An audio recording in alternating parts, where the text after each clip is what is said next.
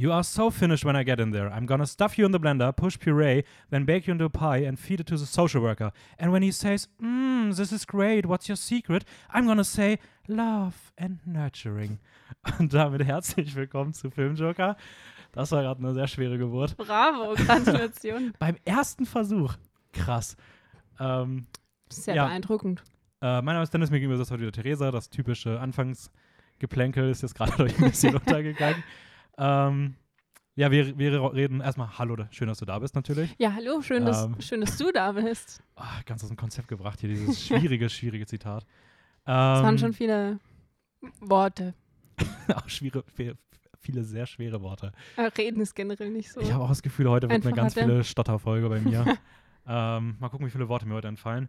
Ähm, ja, wie geht's dir zu dieser späten Stunde? Gut, das ist meine goldene Stunde. Nein, wirklich. Um 21 Uhr geht's los. Ist es schon 21 Uhr? Nein, Nee, fast. nicht, aber fast. Ja, wir nehmen nämlich heute, was ist denn heute für ein Tag? Donnerstag? Donnerstag. Oh, wir nehmen heute am Donnerstag auf. Cool. Mhm. Kurz vor Release, ist ja verrückt. Ähm, und ja, wir reden heute nach, boah, ich weiß gar nicht, zwei Monaten, glaube ich. Zweieinhalb Monate ist, glaube ich, her. Seitdem wir, wir haben uns natürlich auch auf der Disney Primetime ausgeruht. Also wir wollten euch natürlich in dieser guten Zeit von Disney lassen. Das musste man erstmal ein bisschen sinken lassen. Ja, und erstmal verarbeiten, bevor man dann jetzt in eine etwas andere Epoche Sich von Disney in wieder den einsteigt. Abgrund stürzt. Ähm, genau, wir werden heute über die, ich weiß gar nicht, wie sie genau heißt, Second, nee, Post-Renaissance, Dark, Second Dark Post- Age, irgendwie sowas. Post-Renaissance, glaube ich, ja. Ähm, es wir heute nach reden. der Renaissance. Schade, dass es nicht rückwärts die Pre-Renaissance gab. Naja. Ähm, zumindest sind es wieder elf Disney-Filme, über die wir später ähm, reden werden. Und damit sind wir fast schon auf der Zielgeraden. Ähm, So und es. ja, sonst. Jetzt fehlt wirklich nicht mehr viel. Wir sind schon bei 2010 angekommen. Also das sind jetzt die Filme zwischen 2000 und 2010, right? Oder 2009 ist der Ich weiß gar letzte. nicht, wann der letzte. Ich wollte gerade sagen, ich glaube, kommt Ich nicht. glaube 2009 ist der letzte. Der 2008. Ich glaube nämlich, der erste Film aus der Wirklich? nächsten Ära ist nämlich noch von 2009. Ähm, das müsste ja dann dann Princess hab and the Frog gelogen. sein. Ich glaube, der ist von 2009. Und Okay, die geht dann so bis 2016 möglich. oder sowas, 2017 und dann 18, ich weiß gar nicht, 18 glaube ich, und dann müsste die letzte Zeit kommen, Die Also- jetzige. die jetzige Zeit. Beziehungsweise bald schon wieder äh, die, die zukünftige Zeit auch noch. Wir befinden uns ja auch noch mittendrin. Anyways, keine Ahnung, was ich gerade rede. ähm, ich merke auf jeden Fall, vielleicht ist es nicht meine goldene Stunde. äh, ja, ich habe heute auch ein bisschen, ich weiß nicht, ein bisschen zu viel schon irgendwie nachgedacht und irgendwie rumformuliert. Den ganzen Tag an meinem Exposé gesessen für meine Bachelorarbeit. Und das hat irgendwie ein bisschen geschlaucht. Also mal gucken, wie lange das noch heute nachhält. Jetzt, wenn wir gleich werden über sehen. Disney reden. Das Ähm, kommt schon noch. Du bekommst noch deine Energie. Ich hoffe. Es wäre sehr traurig, wenn nicht. Äh, ja, News haben wir heute keine. Also keine, also keine richtigen News. Wir haben ein paar Trailer, über die wir kurz reden können. Mhm. Ich würde auch sagen, damit fangen wir vielleicht mal an. Äh, vier Stück müssten es sein, soweit ich mir das richtig aufgeschrieben habe. Ich hoffe, ich habe nichts vergessen. Vier Stück habe ich mir angeschaut, ja. Äh, hast du einen, mit dem du unbedingt anfangen magst? Welcher hat dir am wenigsten zugesagt? Wenn du jetzt einen nicht gucken müsstest, da dürftest davon, welchen würdest du rauswerfen, nur aufgrund des Trailers? Ähm, ich, also Love, Death and Robots. Damit kann ich nicht so viel anfangen, weil ich habe den ersten Teil nicht Ah, okay. gesehen. Mhm. Vielleicht der? Weil du dann einfach da theoretisch einfach. Den habe ich mir angeschaut und war so, mhm, okay. Ja. Ich weiß jetzt nicht, ob das, ob das ähm, so vielversprechend ist oder so, als Im Verhältnis zu den im anderen. Verhältnis Mhm. zum ersten Teil. Ähm, ja, genau. Also da ist jetzt ganz frisch der neue Trailer rausgekommen für die dritte Volume mittlerweile. Ach so, ähm, ich dachte Nummer zwei ist das. Nee, die hatten letztes Jahr sollte eigentlich Staffel 2 kommen und dann haben sie es aber. Also die erste hatte 16 Folgen damals, die erste Volume, und die zweite hatte jetzt 8 und die dritte 9 und die waren halt gleichzeitig produziert, aber haben die okay. jetzt aufgesplittet, eine Okay. letztes Jahr und eine jetzt dieses Jahr. Mhm. Ähm, der ist jetzt ganz frisch rausgekommen. Und ich muss sagen, ich hatte in der Vergangenheit immer wieder auch meine krit kritischen Momente oder meine kritischen Gedanken zu Love, Death and Robot generell. Äh, Gerade auch was so ein bisschen Repräsentationsvielfalt angeht, sage ich mal. Das ist in der zweiten Staffel schon deutlich besser geworden, deswegen fand ich die persönlich auch ziemlich cool, während die Ideen vielleicht ein bisschen in, weniger kreativ dafür in der zweiten waren. Also ich finde, die, die suchen noch so ihren, ihren Weg Und es sind auch immer in jeder Staffel bisher ein paar Folgen dabei gewesen, die echt nicht gu- gut waren. Mhm. Aber es sind auch viele dabei, die wirklich cool sind immer, weil es halt immer diese kleinen Einzelstories sind. Und ich habe das auch vorhin wieder gedacht, es ist so von der Qualität, Qualität gut eigentlich und so einzigartig zumindest, ähm, dass das wirklich so eine Netflix-Show ist, die für mich halt immer weitergehen könnte. Also ich habe da, ich habe da nie den Gedanken irgendwie so, okay, komm, reicht danach auch, sondern wenn die das einfach immer so weitermachen und jedes Jahr irgendwie so acht kleine Mini-Sci-Fi animierte Geschichten releasen würden, finde ich es eigentlich ganz cool. Und ich muss sagen, ich mochte den dritten äh, Trailer sehr. Also ich hätte nicht gedacht, dass ich mich da so doll darauf freue. Aber ich finde schon, dass da so ein paar Stories echt ziemlich cool aussehen. Ich finde, es hat sehr cool ausgeschaut, das auf jeden Fall. Ja, Animationstechnik, also da, also da kann man wirklich nichts sagen. Animationstechnisch sind die richtig stark. Ähm, Story, Story ist halt manchmal ein bisschen schwierig, sage ich Okay. mal. Weil sie, das Ding ist halt, sie wollen halt auch sehr erwachsen sein und sehr auf FSK 16, FSK 18 getrimmt. Mhm. Und dann muss man natürlich auch fairerweise sagen, gewisse Themen kannst du halt auch in zehn Minuten vielleicht nicht so vielseitig behandeln. Das ist halt einfach auch dem Konzept der Show geschuldet. Und da vergreifen sie sich vielleicht an manchen Stellen mal ein bisschen, weil sie halt aber auch einfach eine sehr, also es ist einfach eine sehr roughe Show so. Die, die hat auch, glaube ich, gar nicht den Anspruch, in jeder Hinsicht zu 100% korrekt zu sein. okay. Da, da kann man, ich verstehe jede Kritik daran, ich selber habe da auch immer wieder Kritik dran geäußert, aber es gibt auch andere Folgen, die dann auch wirklich sehr, sehr cool sind und da, also wirklich richtig stark sind. Und ähm, ich muss sagen, ich finde im Trailer jetzt gerade die, ich glaube, die, die Very Pulse of the Machine Folge war das. Das war diese zweite mit diesen ganz bunten Bildern, wo die auf so einem Planeten irgendwie hinter sich herzieht und da diese riesigen Menschen irgendwie wandeln. Die fand ich sah ziemlich cool aus. Und die, ich glaube, Gibbero hieß die, mit dieser Frau im Sumpf, die so geschrien hat. Die auch dieses erste Bild war, wo diese so auftaucht in so einer goldenen Rüstung. Die, die, die fand ich ziemlich cool. Theresa Mhm. nickt gerade einfach nur zustimmend und eher nach dem Motto, aha, ja, cool. so genau kann ich mich nicht dran erinnern. Ähm, ja, wir reden dann in zwei Wochen drüber. Äh, da werden wir eine Podcast-Folge machen zu Everything Everywhere All at Once und auch Love, Death and Robot dann im, halt im Kern, die dritte äh, Season. So ein bisschen und ähm, mal gucken, wie das wird. Also geht nächste Woche Freitag los, am 20. Mai. Das heißt, für alle Leute, die sich da interessieren, schaut euch den Trailer an oder schaut euch dann direkt die Serie an. Ähm, welche hatte ich ebenfalls nicht so angesprochen? Oder fandst du die anderen drei alle gut? Die anderen, also ich fand bei Hustle, Mhm. ähm, ich, war ich erst so, wow, Adam Sandler und es ist keine blöde Komödie. Mhm. Ähm, das ist mal was anderes. Hast du Uncut Gems damals gesehen von ihm auf Netflix? Nein, Den Safety Brothers Film, wo er auch diesen Juwelier spielt. Habe ich nicht gesehen. Ne? Der ist auch, also da, da spielt er auch absolut krass. So, der zeigt, zeigt da auch, dass er Ja, was anderes kann. Als also da war er damals auch im Gespräch halt wirklich für, für Oscar-Nominierung, hat glaube ich auch Golden Globe-Nominierung oder glaube ich sogar Golden Globe gewonnen. Ich weiß es gerade gar Okay, nicht mehr. nicht schlecht. Aber die Oscars haben ihn halt wieder, haben ihn halt nicht reingenommen so und er hat Ja. darauf angekündigt, dass er absichtlich jetzt den schlimmsten Film aller Zeiten drehen will. Und das soll der sein? Nein, das soll der nicht sein. Also auf, den, auf den wartet man noch. Aber ähm, er kann halt schon, also ich muss sagen, ich finde es irgendwie faszin noch mal eine Spur faszinierender, wenn auf einmal solche Leute in solchen Rollen sind. Also einfach Das nur, weil es er ist, ja. denke ich mir so, boah, ist schon cool. Ja, das habe ich Also- mir auch gedacht, dass ich den Trailer gesehen habe, war ich so, oh, okay. Also es ist irgendwie, es weckt doch so ein bisschen Interesse, wenn man das sonst von ihm Ja. halt gar nicht kennt. Andererseits habe ich, glaube ich, im Trailer keine einzige Frau gesehen. Ja, true. Gefühlt. Also war ich so, mm, okay. Ja, ähm, der Film ist, heißt, Weiß doch, jetzt auch doch, nicht, ob, doch, ob gibt man es mit der, mit der Familie von ihm. Da hat man, glaube ich, ein paar Szenen gesehen. Aber also die Hausfrau. Absolut. Okay. Ja, ich weiß Ähm. jetzt nicht, ob, ob, ähm, es so den Bedarf für so einen Film dann gibt, aber Ja, das ist Netflix, vielleicht eher so eine persönliche.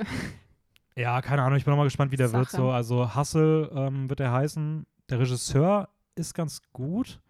Also er hat irgendwie einen Film gemacht, der auf jeden Fall ziemlich gut angekommen ist. Mhm. Ähm, Einen. einen bisher, Einen genau, ist jetzt sein, zwein, sein zweiter größerer Film, glaube ich. Okay. Äh, produziert auch mit von LeBron James, wird ja sehr stark in dieser Basketballkultur irgendwie spielen. Mhm. Ähm, ja, mehr ist darüber jetzt auch gar nicht groß bisher bekannt, hat auch noch keine Screenings irgendwo gehabt, soll Anfang Juni, glaube ich, schon auf Netflix kommen. Kann auch Das ist sein, dass das bald. so ein Ding ist, was dann sehr schnell wieder versagt. Das ist halt das Ding. Ich glaube, selbst wenn es gut wird, diese Netflix-Filme, die sind halt auch, glaube ich, nicht darauf aus, irgendwelche künstlerischen Ansprüche zu erfüllen, sondern sind irgendwie gefühlt so einfach so Unterhaltung und ja. So, und vielleicht ist da mal irgendwie der ein oder andere Film dabei, den man irgendwie ins Rennen werfen kann für irgendwelche Awards, aber da würde ich den jetzt auch mal nicht dazu zählen. Also, ja. Ähm, Ja. dann Was gab's noch? haben wir, machen wir jetzt nächstes Mal Crimes of the Future. Mhm. Äh, über den haben wir vor ein paar Wochen schon mal geredet. Da gab es einen kurzen Teaser. Und jetzt gibt es den ersten richtigen Trailer. Ähm, der neue Film von Cronenberg, der so als Body-Horror-Meister der Filmgeschichte gilt. Gerade in den 80er und 90ern hat er da sehr prägende und verstörende Werke gemacht. Bekannt für seine Practical Effects, was man hier auch wieder sieht. Und hat schon Stimmen bekommen im Vorgeplänkel zu Cannes, die vom Skandalfilm des Jahres sprechen, zum provokanten Publikumsspalter, der entweder in euphorische Jubelstürme oder in ähm, unter Würgen verlassene Kinosäle äh, münden soll. So schlimm. Ja, also Also der Trailer hat schon heftig ausgeschaut.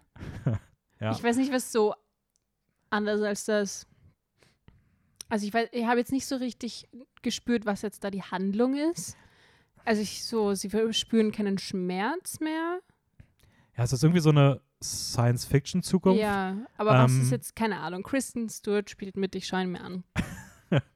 Ja, genau. Kristen Stewart, Lea Seydoux und Viggo Mortensen das sind, glaube ich, so die drei prominenten Sind, Namen. ach, ist alle, Alle super. ja.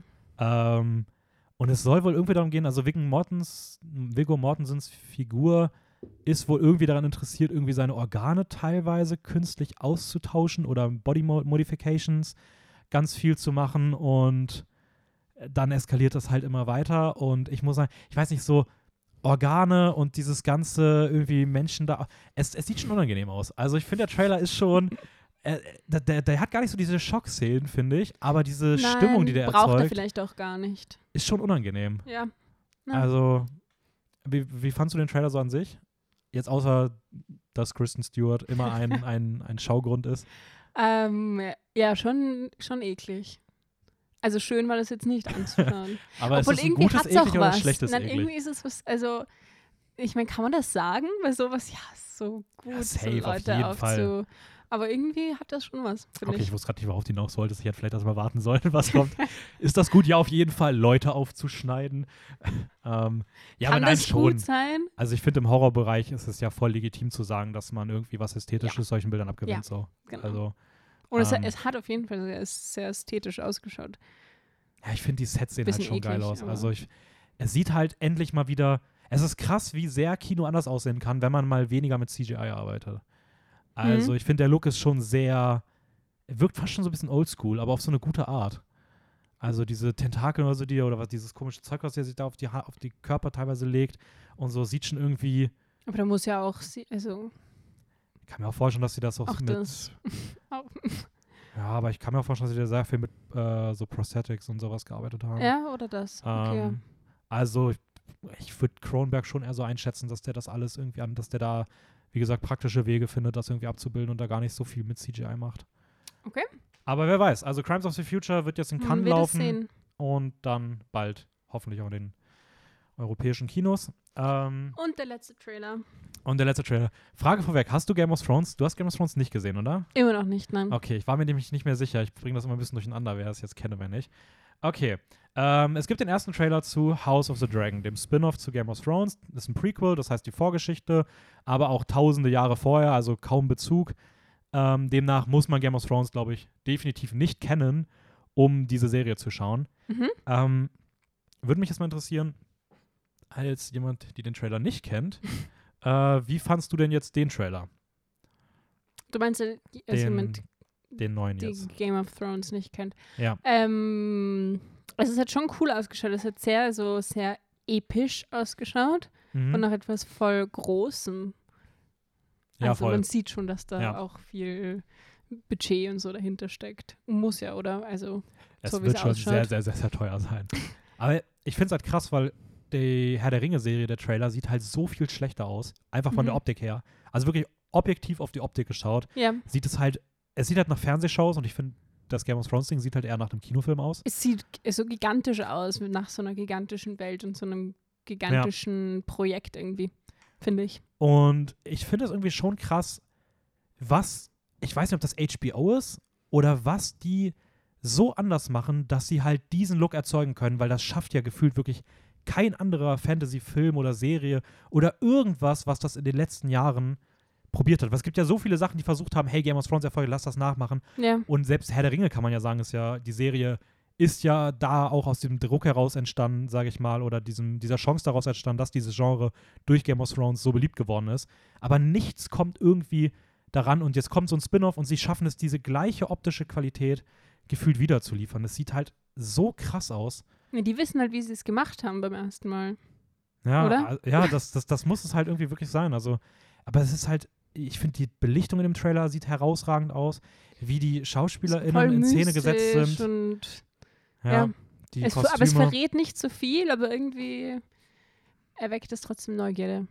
Und ich weiß auch nicht, ob man das irgendwie so sagen kann, aber ich finde, die Figuren bei dem Trailer jetzt, die man da so gesehen hat, also es geht ja um diese Targaryen Family, das sind diese, äh, diese, diese Blonden, dass die haben halt früher da so das, den Kontinent immer wieder regiert. Das ist halt Ja. so die spannendste Familie. Wird auch um den Tanz der Drachen gehen, also wie ähm, so in den Targaryen untereinander Krieg ausgebrochen ist und die auch zum Ende, also letzten Endes zum, ja, auf jeden Fall gr- großes Ereignis. Will jetzt gar nicht so viel spoilern, aber ich finde es halt crazy, wie sie es schaffen, dass diese Figuren so, also die sehen irgendwie nicht so, so, die sehen so einzigartig aus. Also es ist so ein Mut auch dazu, dass nicht alle Figuren irgendwie so glatt geleckt aussehen. Also ich kann das irgendwie auch gar nicht groß beschreiben, was ich genau meine, aber ich finde irgendwie, ich gucke den und ich habe das Gefühl, das sind so richtig unique Personen, nur anhand auch, wie sie auftreten. Mhm. Während ich, wenn ich andere Sachen schaue, es sieht so, alles sieht immer so bei anderen Fantasy-Shows, sieht so nach 0815-Cast aus. Also es sieht wirklich aus, als ob du so eine Checkliste hat, hast mit, okay, wir brauchen so eine Figur, wir brauchen so eine Figur, wir brauchen Ja. so eine Figur und die siehst du alle. Und das, hier sieht es einfach, es sieht so authentisch irgendwie aus und gleichzeitig trotzdem schafft es bei dem jetzt scheinbar auch, zumindest was man im Trailer sieht, wirkt es jetzt nicht so, als ob irgendwie da der Cast nicht divers wäre oder sich nicht mit wichtigen Themen befasst, weil es wird auf jeden Fall angesprochen, was es bedeutet, als Frau an der Macht zu sein. Das scheint irgendwie eine Rolle da zu spielen, weil ja auch die Protagonistin oder zumindest dieses, dieses Mädel, was da gezeigt wird, scheinbar auch irgendwie die Protagonistin zu sein scheint, was man ablesen kann. Oder zumindest eine große Rolle spielt. Game of Thrones hat meistens so gefühlt zehn Sehr Protagonisten. viele Protagonisten. Ja. Ähm, und ja, also keine Ahnung, ich weiß nicht, ich finde irgendwie, ich war mich eigentlich nicht drauf gefreut, weil ich echt die letzte Staffel wirklich gehasst habe von Game of Thrones. Und dieser Trailer hat mich so umgehauen, dass ich jetzt wieder denke, so, boah, Mann, das ist einfach, bitte lasst euch einfach diesmal Zeit, dann vergessen wir alle Game of Thrones und freuen uns auf weitere Spin-offs, wenn die diese Qualität halt abliefern. Ähm, naja, ja. hoffentlich werden sie gelernt haben aus ihren Und am Fehlern. Und am Ende sieht's gut aus, aber die Story ist richtig scheiße. Also, ja. Kann ich mir aber irgendwie schwer vorstellen. Aber ja, ist äh, immer nicht. eine Möglichkeit. Ja. Und dann ist am Ende und äh, Herr der Ringe sieht nicht so gut aus, aber da ist die Story dann richtig gut. Man wird es im Sommer sehen. Die gehen beide tatsächlich ungefähr gleichzeitig los. Also es wird sehr, sehr spannend zu beobachten sein. Ähm, Was schaust du zuerst dann? ich glaube tatsächlich, das, was wahrscheinlich zuerst rauskommt. Okay. Also Wenn es genau gleichzeitig rauskommt. äh, muss ich sagen, mittlerweile auf jeden Fall äh, dann House of the Dragon. Okay. Also ich war wirklich gar kein Fan von dem Trailer zu Herr der Ringe. Mhm. Ich finde das ganze Setup nicht so cool und ähm, ja, keine Ahnung. Also mal, mal sehen. Ich, aber ich, ich, ich, ich freue mich auf beides. Bin mal gespannt. Ähm, bevor wir jetzt zu den Filmen kommen, ganz kurz noch. Ich habe Barb and Star versus, nicht versus, Barb and Star Go to Vista Del Mar gesehen. Ähm, ist so eine abgespacede Komödie über zwei mit 40-jährige Freundinnen, die im Möbelhaus arbeiten, dann ihren Job verlieren und dann Urlaub in, einer Wellness-Oase machen und dort auf Edgar treffen, den sie beide schön finden, der aber gleichzeitig eigentlich nur da ist, um einen Plan auszuführen und den ganzen Ort umzubringen.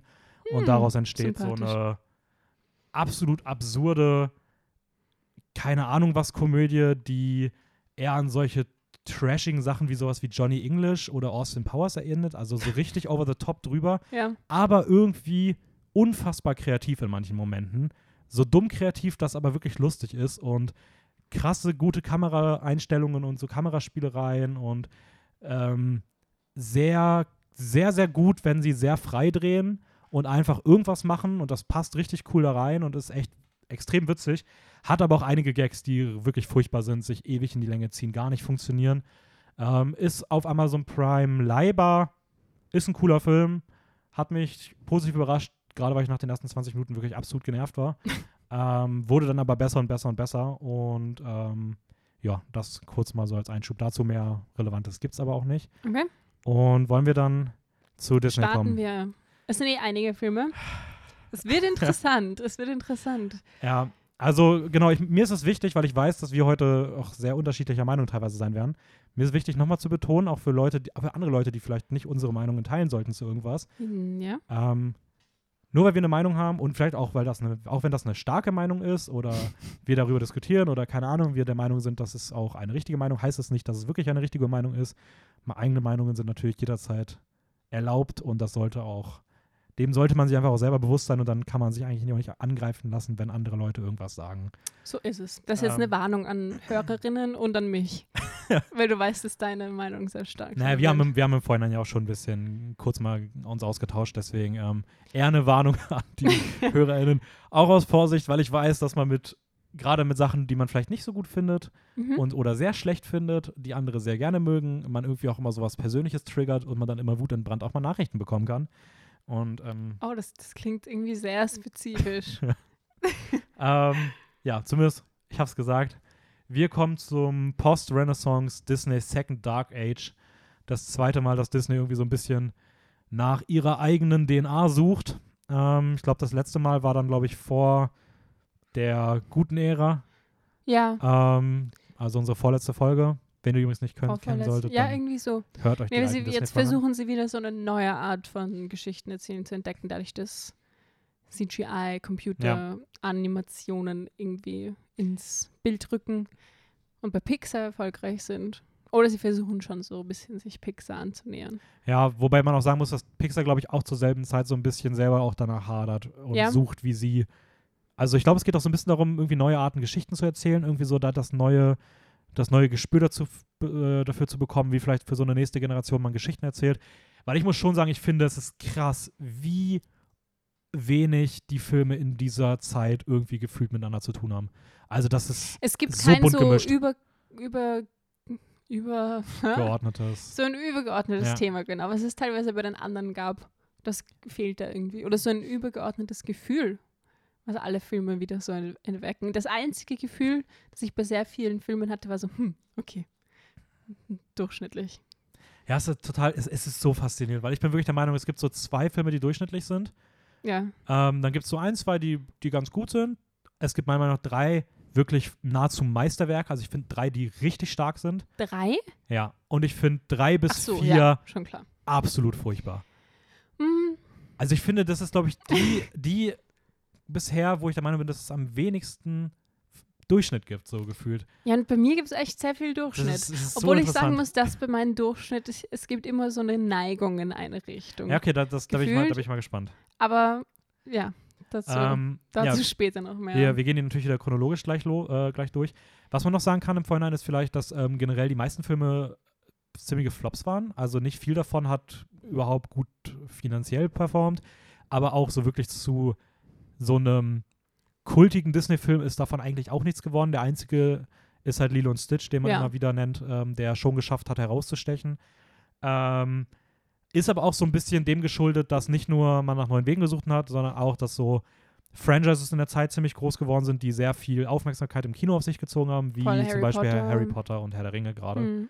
Ähm, das muss man da vielleicht auch ein bisschen, und ich glaube sogar Star Wars auch die ähm, Episoden 1 bis 3, die Prequel-Ära, Das kann gut sein, dass die das müsste auch so Zeit 2000 bis 2003 gewesen sein. Also ja, auf jeden Fall sehr viel ähm, Konkurrenz, die da irgendwie auch, das muss man auch sagen, glaube also Herr der Ringe ist so FSK 12, aber ähm, Harry Potter gerade am Anfang und äh, Star Wars müssten auch alles so FSK 6 gewesen sein und da sind wahrscheinlich auch viele mit aufgewachsen. Also Ja. ja, bei den Filmen war es auch überraschend bei, bei überraschend vielen so, dass ich sie noch nicht kannte. Oder dass ich sie so mhm. einmal gesehen habe und dann wieder vergessen habe oder so. Also da waren schon im Vergleich zu den letzten Ehren. ähm, Ähren. Sagt man so? Ehren. Ja, Ehren? das klingt richtig, hätte ich jetzt Ja. auch gesagt. Eras Ähm, klingt auch nicht besser. Ja, ja, nein. Naja, da waren auf jeden Fall überraschend viele Filme dabei, die ich nicht kannte. Oder, weil, also auch viele gab es halt dann Serien und ich kannte die Serien oder so. Ja, ich muss auch sagen, ich glaube, da ich habe gerade auch mal kurz mal durchgescrollt. Ich glaube, mich haben mir haben nur so zwei oder drei wirklich aktiv waren mir noch im Kopf und der Rest Ja. auch nicht. Also Ich habe davon vieles auch mal gesehen, aber so wie bei dir, dann, man vergisst es ja irgendwie dann auch. Man so. schaut das als Kind halt ein, zwei Mal und dann war es das. Ja, und vor allem als Kind kann man sich damit eh noch nicht vernünftig auseinandersetzen. Als Kind feiert man ja. Also gab es wirklich was, was man als Kind in der Richtung geguckt hat und was man wirklich richtig schlecht fand. Ich glaube, als Kind mochte man doch eh das meiste, oder? Ja, ich, dazu Also- komme ich noch. Okay, ähm, wir können mal vorne beginnen. 1999 sind wir noch im letzten Jahrtausend, haben aber schon einen Film, der im neuen Jahrtausend ist, nämlich Fantasia 2000. Macht doch keinen Sinn eigentlich, oder? Überhaupt nicht, ist Dass richtig komisch, oder? 1999 rausgekommen ist. Ich wette, die haben den irgendwie so aus nach vorne verlegt, so drei Tage, oder war der auf einmal so nicht beim 1.1., sondern so am 30.12. Echt Gar keinen mies. Sinn mehr ergeben. Ähm, ja, Fantasia 2000. Äh, der zweite Fantasia-Film war ja schon im, ich weiß gar nicht, 1940 oder 1939 oder irgendwie sowas. Sehr war ja, früh, einer der ersten. Ja, hatten wir das in der ersten Folge, glaube ich. Ich glaube, ja. Ähm, Den haben wir sehr gehatet. Also ich zumindest kann mich erinnern. wir haben, ich glaube, gehatet haben wir nicht. Wir haben Ich glaube, ich habe gesagt, ich bin eingeschlafen mehrmals, während ich mir ihn angeschaut ja, habe. also ich finde, er ist objektiv schon wirklich gut, so aber es ist halt gar nicht meins gewesen. Also ich Mm, fand ja, es meins wirklich auch gar nicht cool zu gucken. Es, war Ähm, einfach, so- es war einfach wirklich einschläfernd. Ich habe denen gesagt, wenn jemand nicht einschlafen kann, schaltet den einfach ein, dann. Au! Ups, jetzt habe ich mir gerade auf meine Narbe gehaut. Ah, tut dir nicht weh.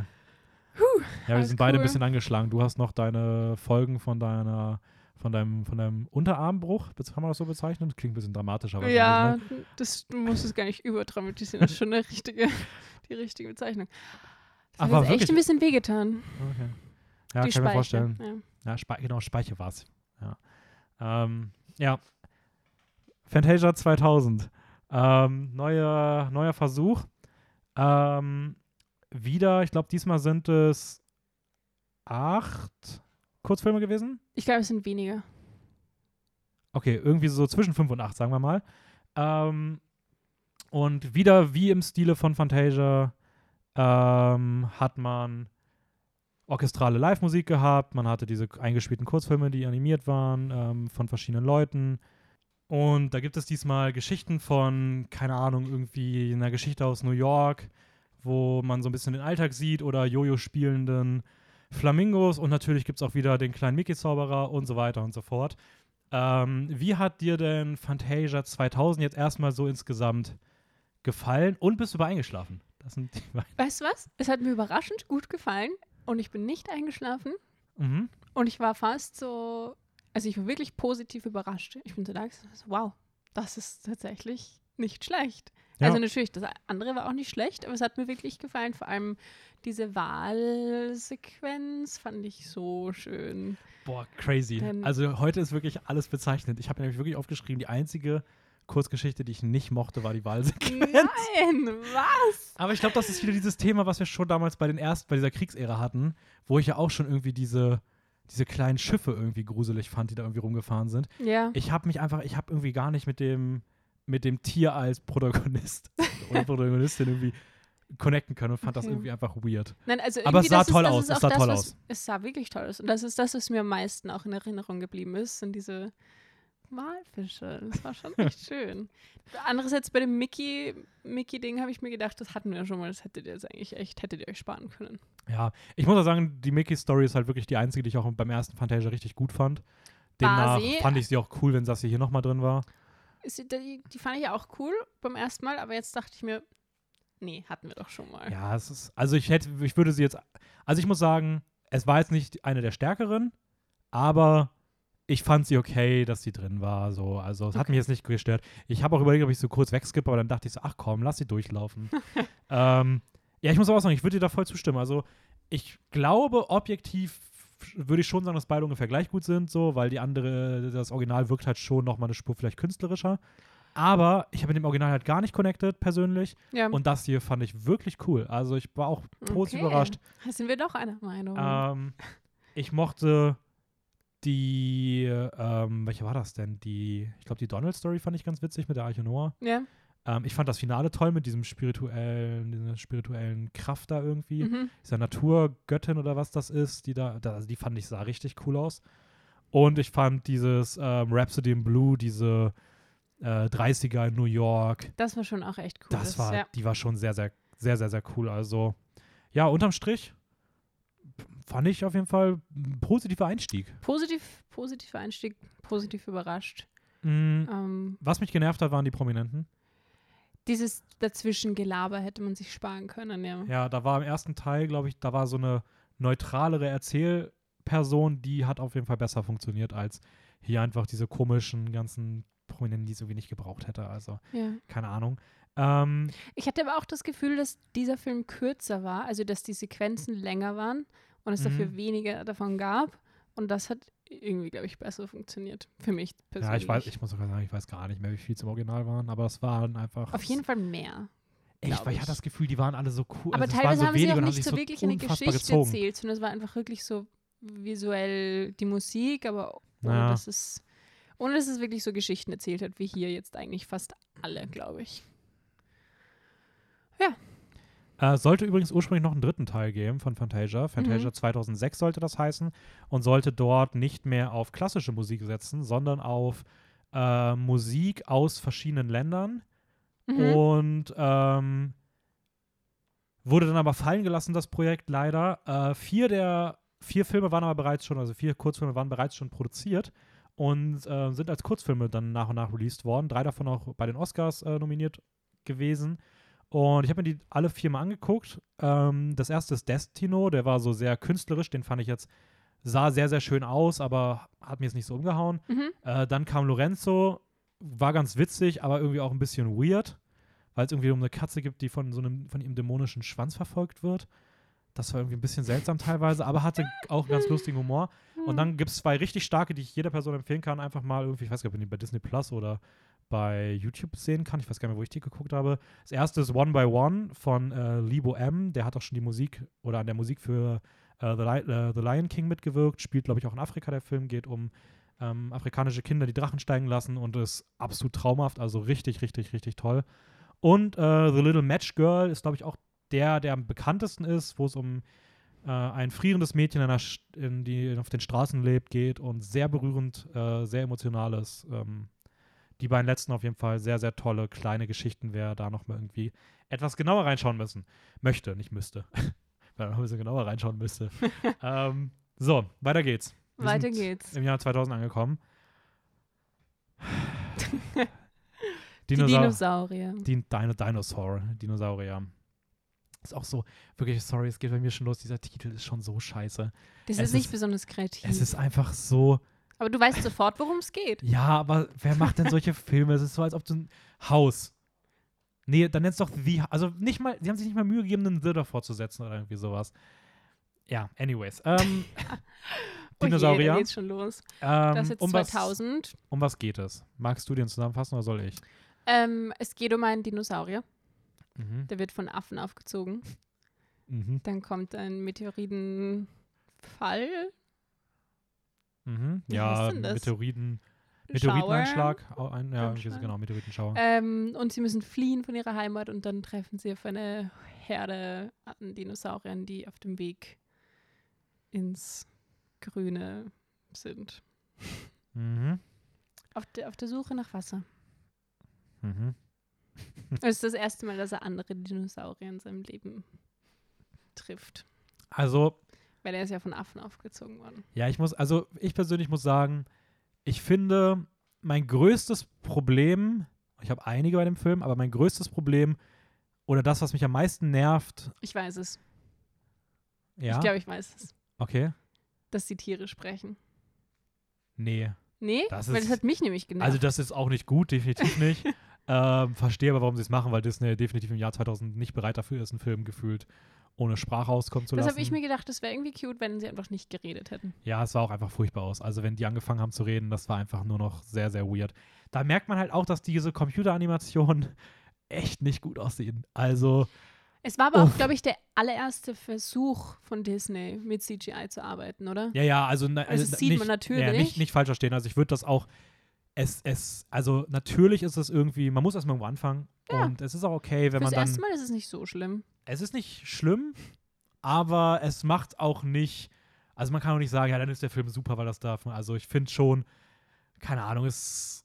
Pixar hat beispielsweise in Toy Story 1 auch das erste Mal sowas gearbeitet, der sah da auch noch nicht gut aus, aber da war der Film einfach. Vielleicht ist auch nicht die beste Idee zu sagen, hey, wir machen CGI und kombinieren es direkt auch noch mit Live-Action-Sachen so. Mm. Ja, also vielleicht, vielleicht, ist es das. Keine Ahnung, aber ich finde, der halt sieht halt wirklich nicht gut aus. Ähm, Ja. Aber nee, mein größtes Problem ist tatsächlich das Setting.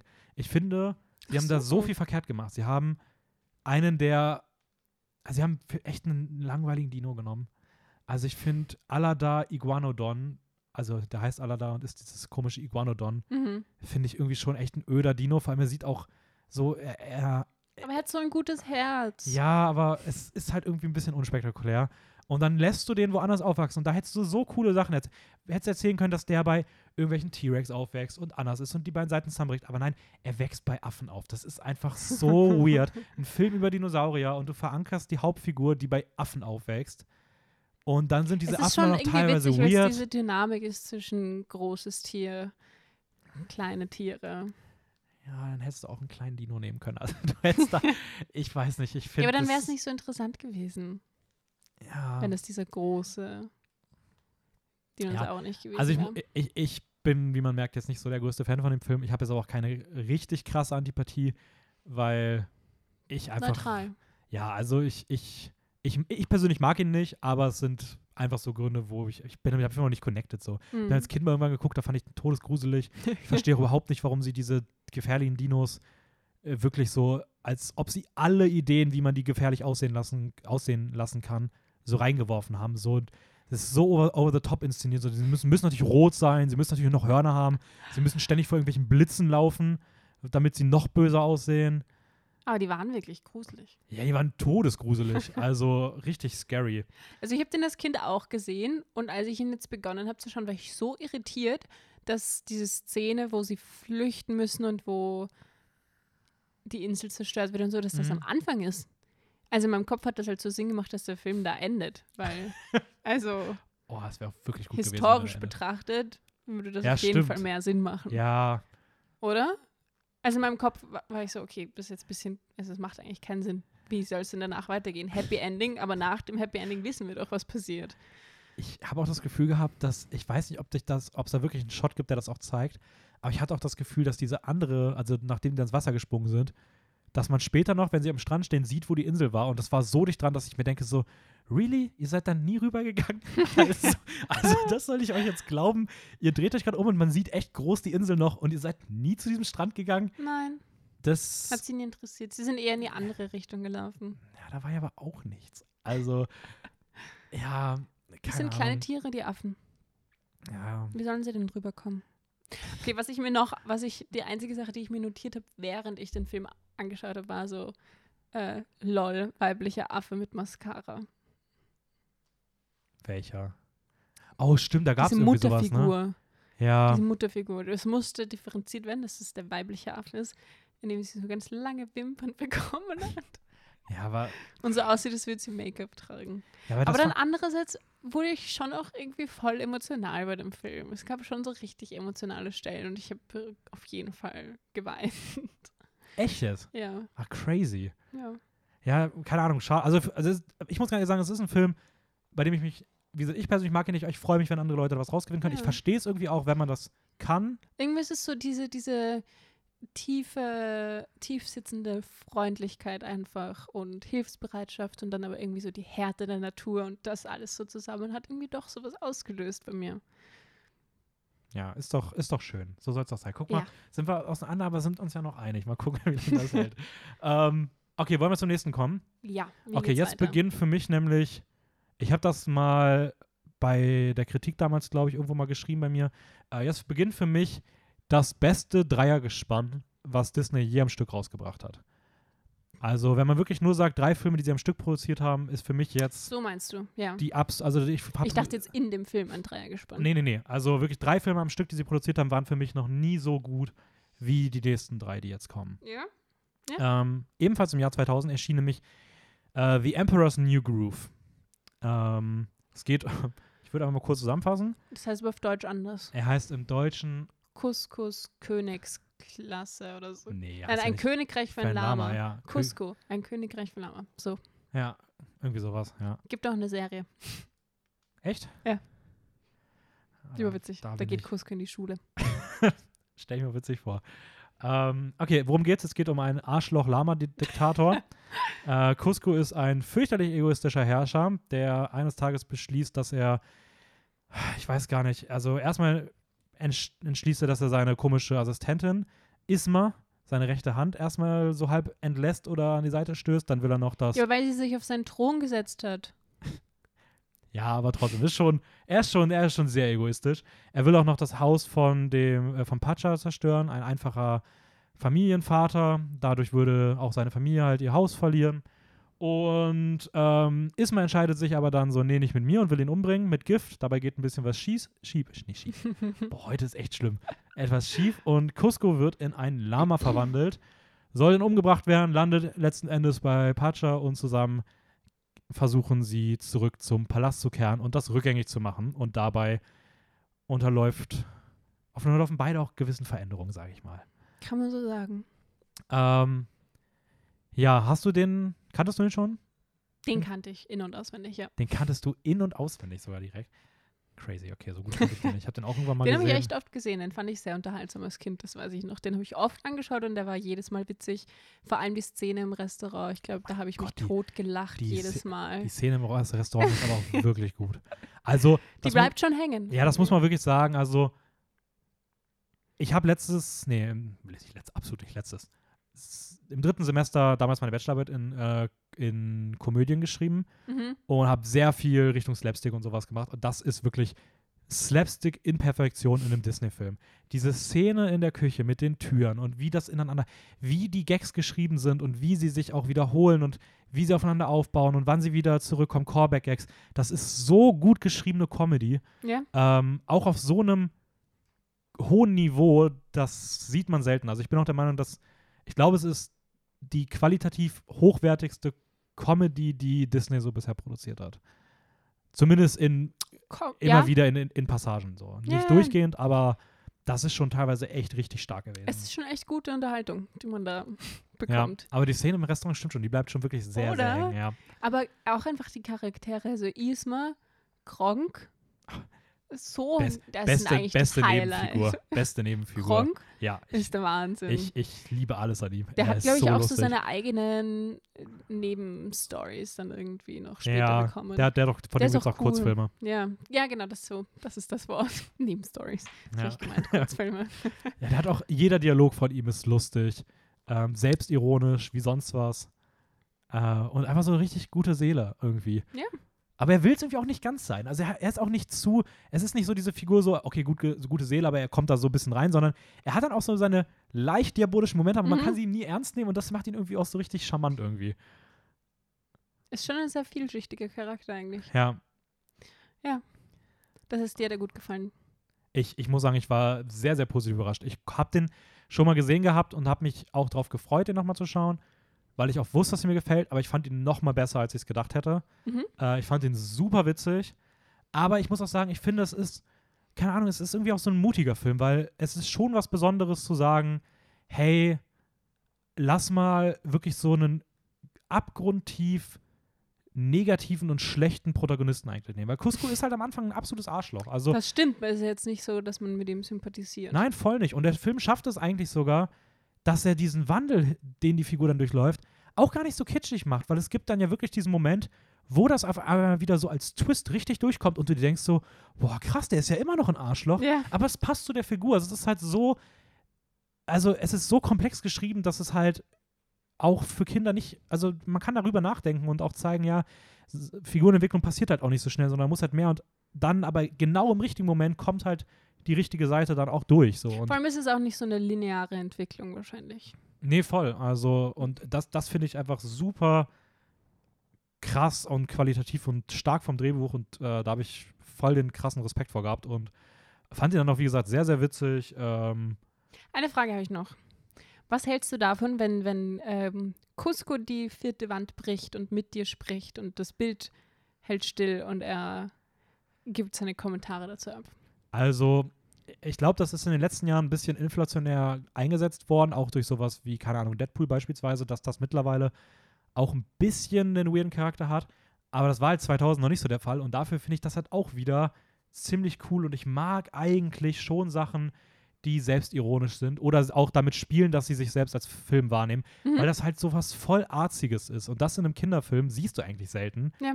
Und ich persönlich muss sagen, ich mochte das sehr gerne. Aber ich glaube, das ist so eine, also ich glaube, das ist so ein Aspekt, der sehr stark Geschmackssache ist. Ich wollte auch sagen, ich glaube, es ist Geschmackssache. Ich weiß noch, dass wenn ich es als Kind geschaut habe, habe ich mir gedacht, bitte kannst du aufhören zu reden. Echt? Bitte. Das ist so anstrengend. Aber jetzt fand, irgendwie hat es jetzt schon was gehabt, dass ich es jetzt angeschaut habe. Es ich fand halt- schon, ich fand schon cool. Ist halt auch so ein bisschen der gleiche Aspekt, was ich halt auch, weswegen bei mir halt auch so Filme wie Scream beispielsweise unfassbar gut ankommen, weil das halt auch so ein Horrorfilm ist, der sich halt die ganze Zeit selbst als Horrorfilm kommentiert, indem Ja. er halt sagt so, ja, wenn du jetzt das machst, dann wirst du sterben, weil in Horrorfilmen stirbt man immer und damit wird halt so viel gespielt in, Ja. in, in Scream jetzt beispielsweise. Mhm. Und ich, bei mir kommt sowas immer richtig gut an. Und ich finde, das ist so genau das Gleiche, aber in einem Kinderanimationsfilm. Und auf so eine lustige Art, wenn sie da einfach am Ende diese Flucht mit den Karten und er dann irgendwie, keine Ahnung, und dann, dann passieren irgendwelche Sachen, die gar keinen Sinn ergeben, aber wo dann gesagt wird, das ergibt nur keinen Sinn, weil es ein Film ist und wir können machen, was wir wollen. Und ich denke mir halt so, boah, das ist so smart. Das ist, Ist so es, smart. ist es, ist es. Ja, das habe ich jetzt echt auch so wahrgenommen, aber ich kann mich erinnern, dass es nicht so war. Ja, also Aber das ist auch die unterschiedliche Nein, nein, Wahrnehmung halt als, als, als Kind, glaube ich, ist der so. Film auch, ich finde, der Film ist vielleicht, vielleicht so ein bisschen zu smart, als, um als Kinderfilm zu funktionieren.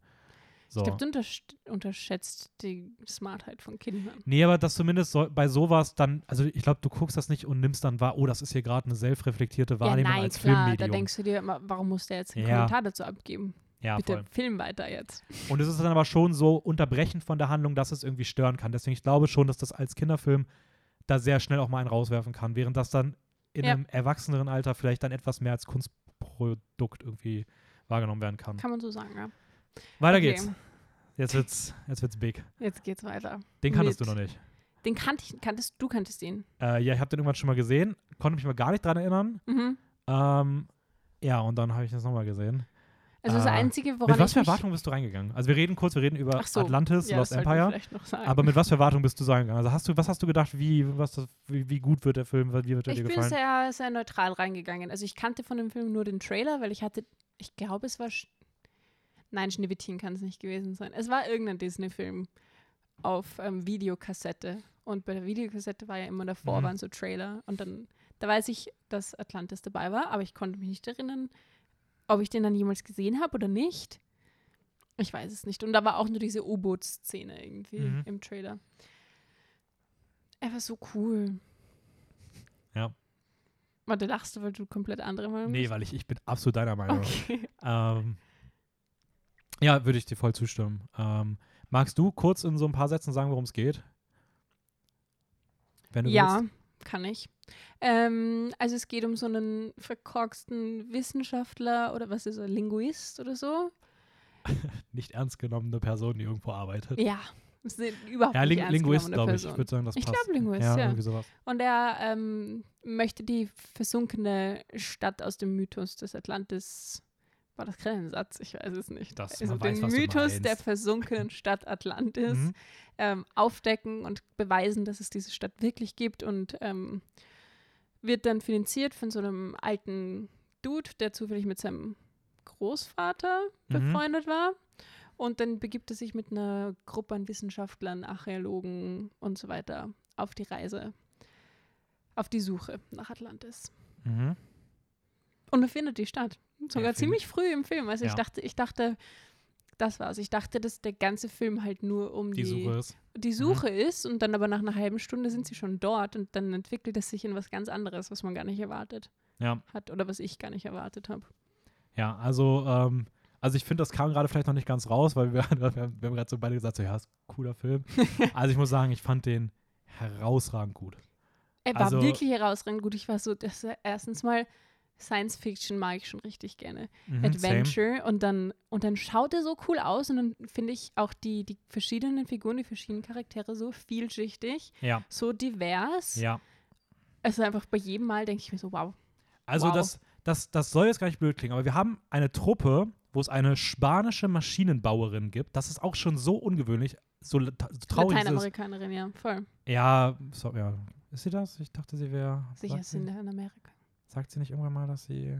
Latino. Anyways. Latina. Ja, eine, okay, eine lateinamerikanische Maschinenbauerin. Aber das ist auch schon so unterrepräsentiert in einem, gerade auch in Kinderfilmen. Ähm, das ist schon extrem cool. Zusätzlich noch diesen technischen Aspekt irgendwie, wo Frauen Ja. immer weggedacht auch die, werden. auch die äh, Funkerin, die, die alte Frau, auch das wieder eher so die, diese, diese technische Seite. ja? Dann hast du einen dunkelhäutigen Arzt. Dunkelhäutige Personen werden in solchen Filmen immer unterrepräsentiert. In anderen Filmen wäre das safe der Koch gewesen. Aber nein, Ja. sie sagen, hier ist es der Arzt. Und das ist Und einfach glaub- so cool, dass sie halt, dass sie sich halt lösen von diesen Stereotypen. Oder selbst wenn sie mal in Richtungen gehen, wo man sagen könnte, okay, das ist jetzt ein bisschen stereotypisch, es wird nie in irgendeiner Form dafür genutzt, um irgendwelche billigen Witze zu machen oder sonst was. Die Witze basieren dann auf irgendwelchen Charaktereigenschaften, die nichts mit der Person an sich zu tun haben, mit dem Background ähm, und sind trotzdem super lustig, wenn sie lustig sein sollen. Aber es ist so eine coole Aufstellung der Figuren.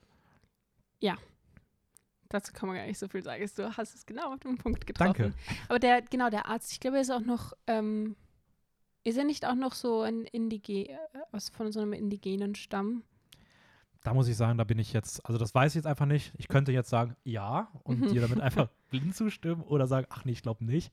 Aber ich habe Mhm. ich hab, hab ich, Ich mir denke wenn ich nicht denk gemerkt. schon. Ich denk Aber schon. ja, würde, würde ich dem Film auch definitiv zutrauen, weil er schon so wirkt, als ob er das auch ausreichend äh, reflektiert. Ja, Ähm, und dann aber auch auf der bösen Seite gibt es auch, sind sie auch vielschichtig. Da gibt es auch die Frau, die irgendwie aussieht wie, sie sieht ganz anders aus, als wie sie dann ist im Endeffekt, finde ja, ich. ich finde aber generell auch, dass der Film diesen ganzen Konflikt oder was dann die Bösen sind und wie das alles kommt, wird auch sehr authentisch und gar nicht so einfach in Gut und Böse eingeteilt irgendwie gelöst. Überhaupt auch, nicht. Das ist ähm, ja auch gar nicht so simpel für sehr viele der Figuren. Ja, und auch wieder was, was ich sehr, sehr cool finde. Was ich auch cool finde und wo sich vielleicht der gute James Cameron für seinen White Savior Avatar auch mal eine Scheibe hätte abschneiden können, ist, Aha. wie der Film es schafft, ähm, übrigens Respekt vor dem Volk zu bewahren, wo die Leute hinreisen und nicht sagt, hey, da kommen jetzt die, die elitären Weißen von oben und äh, die können auf einmal alles besser als die.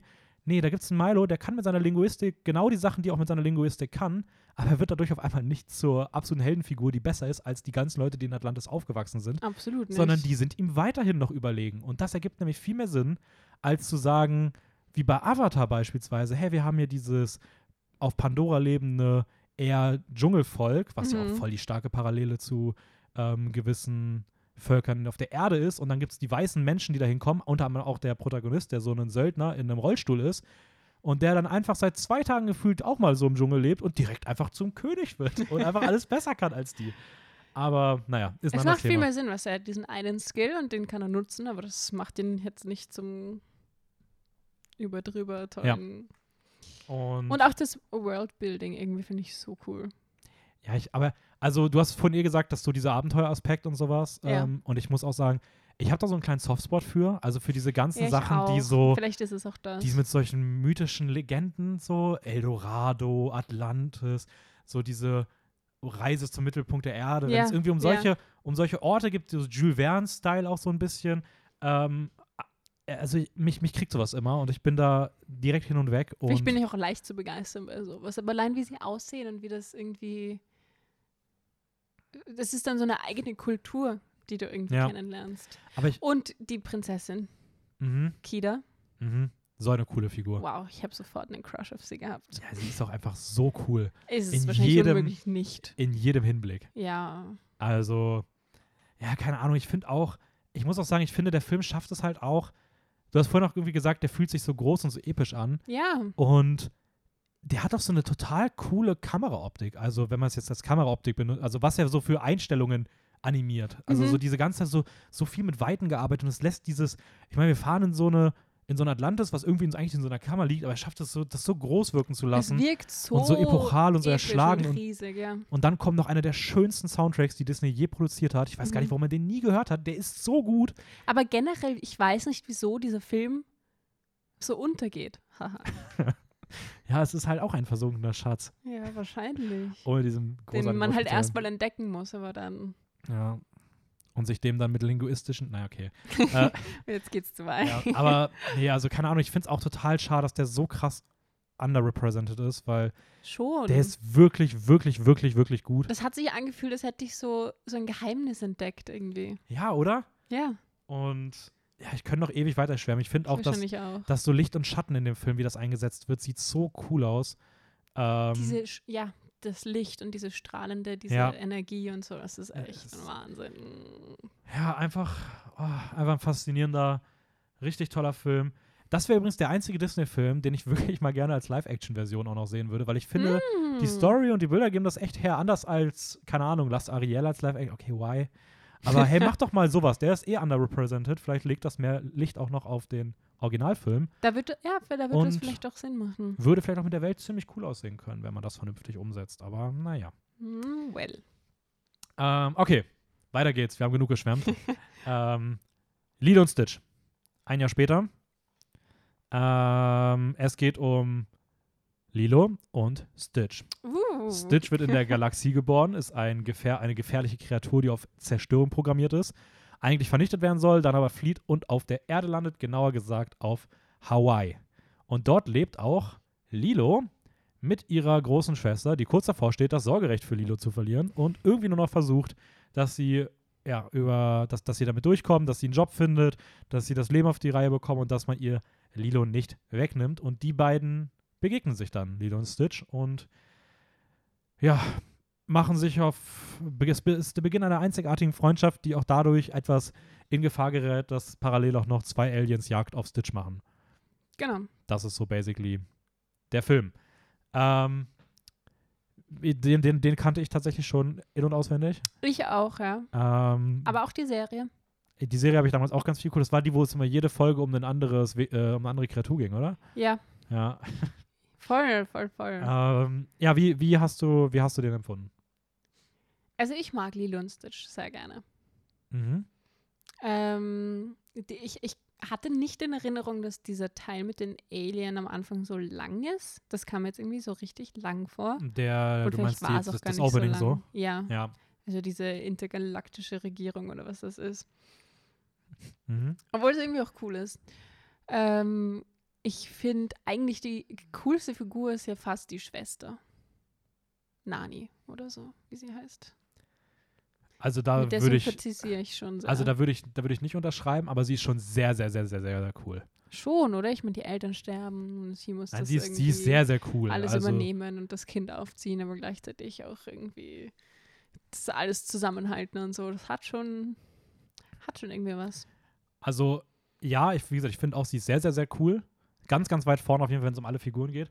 Aber der Aber Film hat halt noch auch- Lilo. Bubbles, Bub- Bubbles ist auch sehr cool.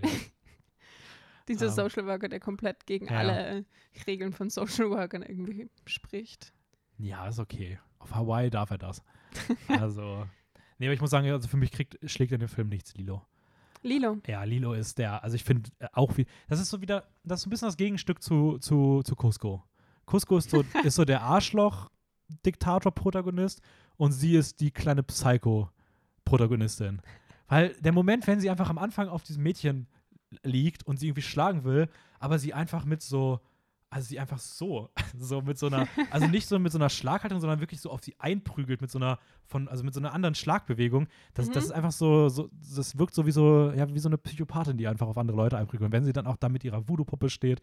Und Die es ist so cool. Ja. Oder als sie zusperrt, ich glaube, das war eh, wo dein Zitat herkommt. Ja, Wo ich sehr mit, der, sehr mit der Schwester sympathisiert habe, weil ich schon sehr viel mit Kindern zu tun hatte, die du willst einfach, also das kann man jetzt gar nicht aussprechen, aber witzig ist das nicht. Du willst, du willst sie ähm, in einen Mixer stecken in den Min Mixer auf Püree drücken. drücken und in einem Kuchen verbacken.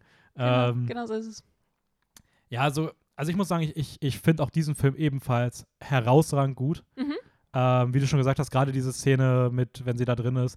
Ich weiß nicht, die hat, also Lilo hat so einen, einen, einen trockenen, todernsten, leicht depressiven Humor, den ich so unfassbar kind witzig einfach, fand. ja. Also ich glaube, auch wenn ich finde, dass ähm, Emperor's New Groove meiner Meinung nach den besseren, eigentlich den besseren Humor hat und sowas, Mhm. ich habe bei keinem Film so viel gelacht wie bei Lilo und Stitch, aber Okay. nur in diesen Momenten. Äh, es, er hat ein paar Momente, die ich ein bisschen schwächer finde. Ich finde so diese Subhandlung mit den Aliens, die sie jagen, die ist okay, aber es wäre schon cooler, einfach nur Lilo und Stitch da zu sehen und die machen so ihren Kram.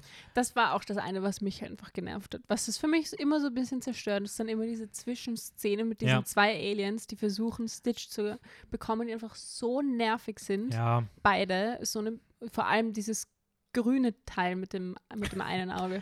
Du meinst, ähm, du meinst die beiden, die aussehen, einfach als ob man sie hätte direkt aus der Monster AG geklaut. Ja, genau die zwei. Ja. Ähm, Also wo ich ich, mir denke, die sind so anstrengend, die sind so nervig. Also ich muss sagen, ich die, finde sie nicht ja. furchtbar. Ich finde, sie haben eine eigentlich okay funktionierende Dynamik und haben auch ihre Momente. Ich finde halt eher, es stört, weil sie halt einen weitaus besseren Film unterbrechen. Ja, So, und das da- ist halt das, was dann eher so ein bisschen Vielleicht frustrierend es das, Ja. Ähm, ich finde aber, was das dann wiederum aufwiegt, ist, was Lilo und Stitch neben diesen ganzen, dem ganzen Humor und diesen, diesen ganzen Action-Sachen, die er da irgendwie noch erzählt, ähm, gleichzeitig irgendwie noch für eine unfassbar berührende und wirklich fast, also wirklich herzzerreißende Familiengeschichte erzählt mit Das der Schwester und stimmt. ihr. ja.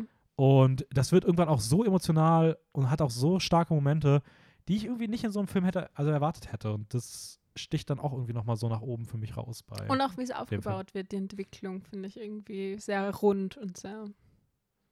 Ja, vor allem es kommt auch Natürlich. wieder, es kommt auch nicht zu so einem Klischee-Entwicklung, sondern irgendwie bleibt es authentisch bei den Figuren und ist nicht so, okay, wir geben euch jetzt dieses eine perfekte Wertebild wieder mit und drehen Ja. die Figuren dahin, sondern nein, wir zeigen euch, dass Figuren, es ist okay, wenn man seine Probleme hat und man muss damit leben lernen. Und das ist halt so eine coole Botschaft und das, Das sieht man stimmt, auch ja. wieder viel zu selten und das ich weiß nicht, was Disney in diesen drei Filmen gemacht hat, aber irgendwie, es wirkt alles so unique, so einzigartig. Also wenn man auch sagt, sie suchen so ihre eigene Ära und haben sie ja dann auch so ab 2010 wieder gefunden. Mhm. Ich habe nicht das Gefühl, dass man, also man ist ja nicht, hast ja nicht auf sowas besonnen, sondern man ist ja eher wieder so zurückgegangen in die 90er. Und diese drei Filme sind immer so, so, so ohne, dass es sowas nochmal gab. Also es fühlt sich einfach sehr einzigartig an irgendwie. Gebe ich dir recht. Da sind wir tatsächlich einer Meinung. Schau uns an. Okay, weiter geht's. Mhm. Der Schatzplanet, den kanntest du noch nicht? Das kannte ich noch nicht. Obwohl, während ich es geschaut habe, kam mir schon vieles bekannt vor. Also vielleicht habe ich ihn einmal gesehen. Vor langer Zeit. Wann ist Okay. er rausgekommen? 2002. Ja, vielleicht habe ich ihn gesehen, als ich so vier war. Okay. Dann kann, würde ich mich auch nicht mehr dran Also erinnern können. Ja. Aber der Cyborg zum Beispiel, der war so, hm, das kommt mir schon bekannt vor. Aber vielleicht hat es mich auch einfach an eine der Mäuse aus diesen Mäusefilmen erinnert. Bernhard und Bianca Mhm. und so. Da gab es sicher irgendeine Ratte, die so ausgesehen hat wie dieser Cyborg. Naja. Okay, ähm, magst du kurz zusammenfassen, um was es ging? Und Also ich fände es total cool, wenn du die Handlung sagst. Weil ich Okay. habe mir aufgeschrieben, äh, worum geht's? Nee, ist okay. Also es geht um einen tüftelnden Teenager, Jim Hawkins, der ohne Vater aufgewachsen ist, regelmäßig Probleme mit dem Gesetz hat und eines Tages aber in Besitz einer metallischen Kugel gelangt, ähm, diese öffnen kann überraschenderweise und dort die Karte zu einem verborgenen Planeten und dem größten Schatz des Universums findet und Ja. sich dann auf die Reise macht und dabei einem, äh, dem Cyborg John Silver ähm, begegnet, ähm, der ihm auch zu einer Art Ersatzvaterfigur wird, gleichzeitig aber auch ähm, Piraten eine Rolle spielen, die ebenfalls auf der Suche nach diesem Schatz sind. So. Okay, ja. Basiert, glaube ich, auch lose auf der Geschichte Die Schatzinsel von John, äh, nee, wo es auch ähnliche Figuren gibt und es ist halt die Schatzinsel, aber als Space-Abenteuer. Ähm, wie, wie fandst du den? Ich habe nicht wirklich mitbekommen, worum es geht. Ich war, also ich habe ihn mir angeschaut und Mhm. währenddessen habe ich mich immer wieder gefragt, wie sind wir jetzt hier angekommen? Also was war jetzt davor und was, worum genau geht es jetzt? Also schon klar, diese Suche nach dem, nach dem Planeten und so, aber was war jetzt der Sinn, den zu suchen? Und dann, wie sind sie jetzt auf dieses Schiff gekommen? Wieso sind, ist jetzt die Hälfte von den Schiffsbesatzungsleuten Monster und böse? Ja, Und also irgendwie war ich so, ich war, es, ja viele, vieles ergibt sich irgendwie einfach so und man muss es, es so. passiert einfach ja. so, ja. Und wenn du mal zwei Minuten nicht aufgepasst hast, dann macht es überhaupt keinen Sinn mehr. Wie bist du jetzt da gelandet?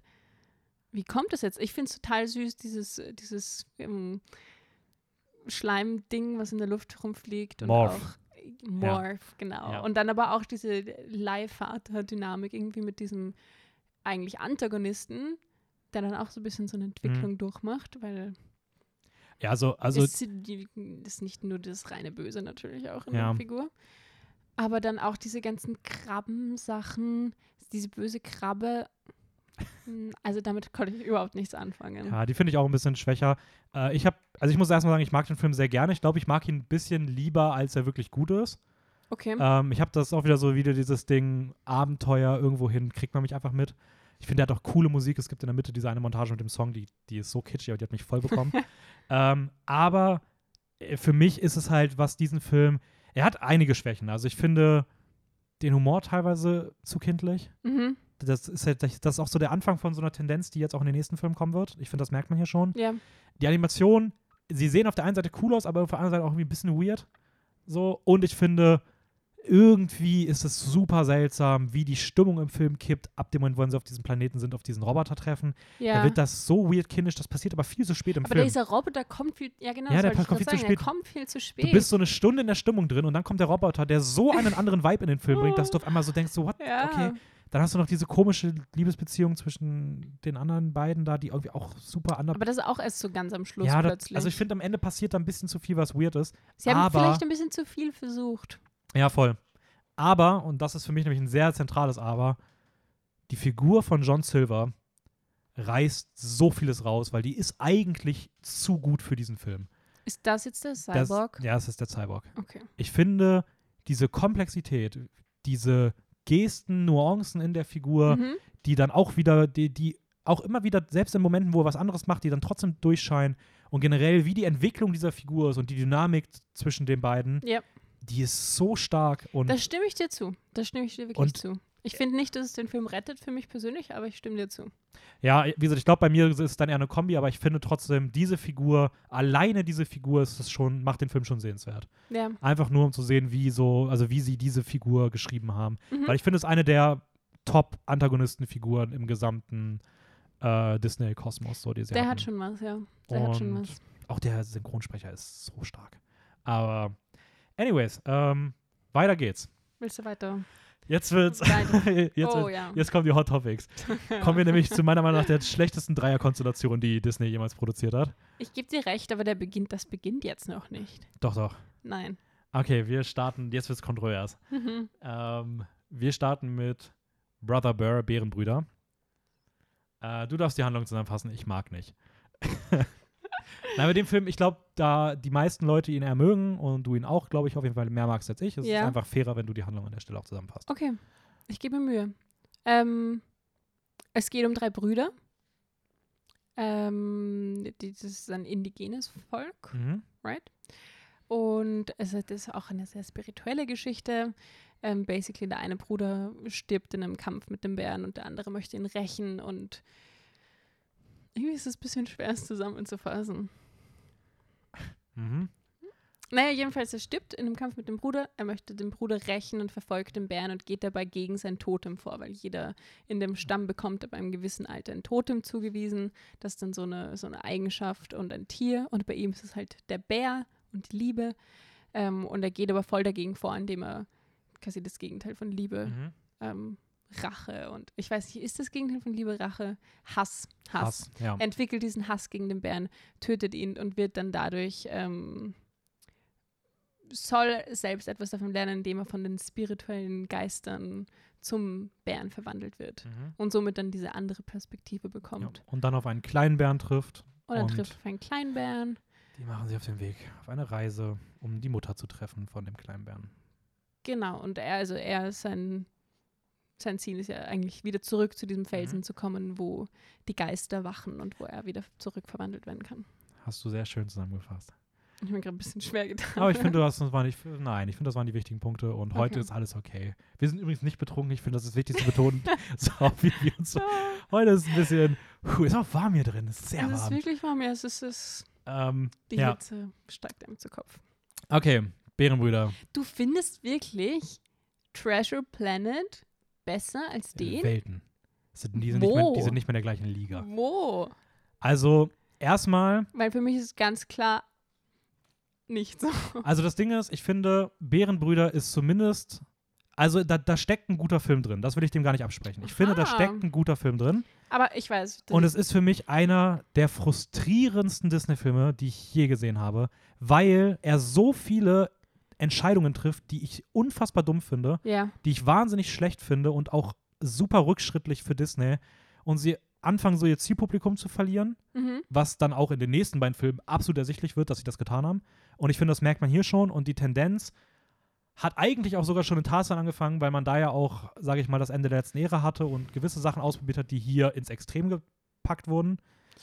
Er hat schon so eine gewisse Ähnlichkeit mit Tarzan. Stört dich der Soundtrack? Ich finde. Das ist das, was du bei Tarzan schon so gehatet hast. Also ich wo hab- ich so, aber nein, eigentlich mich stört das gar nicht. Nein, also nicht falsch verstehen. Ich finde bei Tarzan finde ich es teilweise schade. Ich finde, daher gibt es noch gewissermaßen Sinn, weil man sagen kann, hey, Tarzan hat nie das, äh, ist nicht so, sprachlich so, nicht so, das hat es nicht gelernt und der Song drückt seine inneren Gefühle aus, wo ich es weird finde, dass es eine andere Stimme ist, aber hey, okay. ich verstehe zumindest, und ich muss sagen, ich finde die Songs bei Tarzan großartig. Ich finde, sie passen nicht in den Film unbedingt oder haben da auch ihre Schwächen, aber ich finde, der Soundtrack an sich in Tarzan ist großartig. Okay. Der Soundtrack hier ist furchtbar.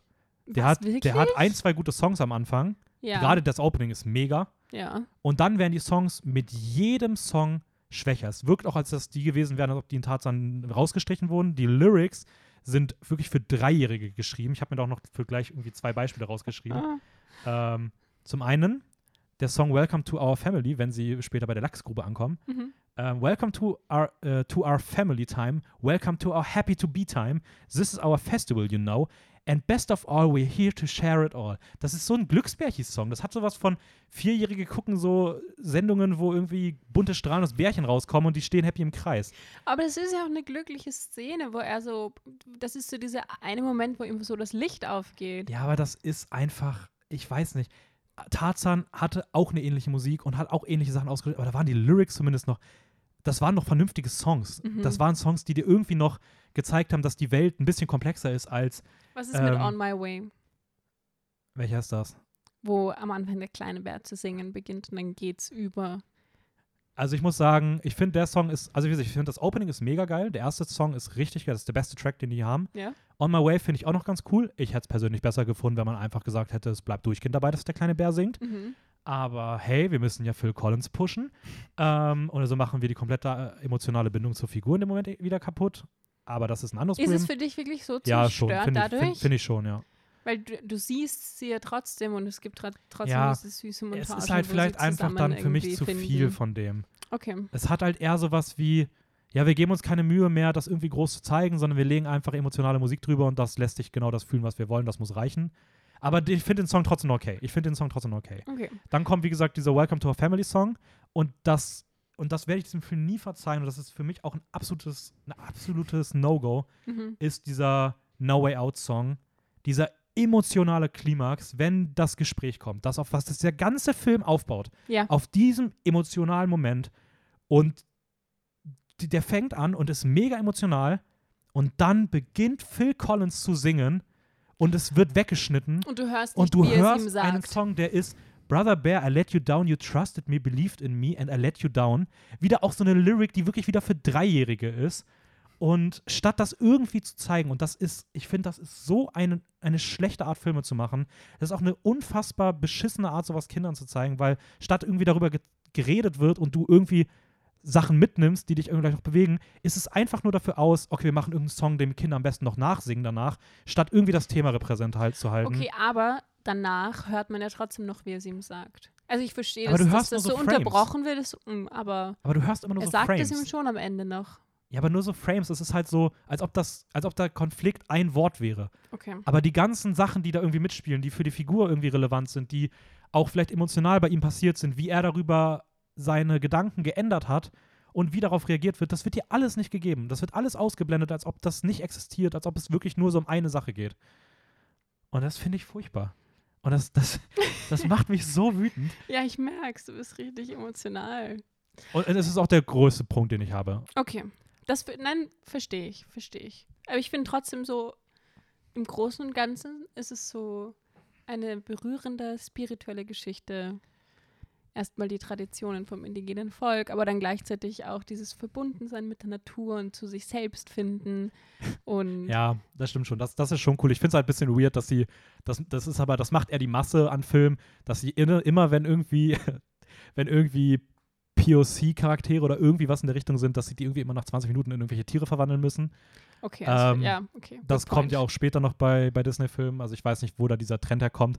Ja, wann kommt das noch? Äh, Princess and the Frog ist das definitiv, ist das auch noch so, wo du die ähm, Okay, aber da ist Prinzessin es hast nicht nur, ja, okay. und sie einfach in einen Frosch verwandelt wird. Good point, auch ja. nicht, da, da aber gibt es gar keinen Sinn, aber hier ergibt es irgendwie Sinn, weil es, Es ja. ergibt irgendwie Sinn mit diesem Totem Ja. und sowas. ähm, Naja, aber weil es- auf jeden Fall, was ich mir gedacht habe, ist so, ich würde gerne jedem Fleischesser bei McDonalds einmal in ein Rind verwandeln und dann sehen, ob sich dann dort auch so ein bisschen Empathie entwickeln könnte. Weißt du, was das Traurige ist? Wahrscheinlich würde das nichts bringen. Glaubst du nicht? Ja, ich glaube, die Menschheit heutzutage ist so kaputt.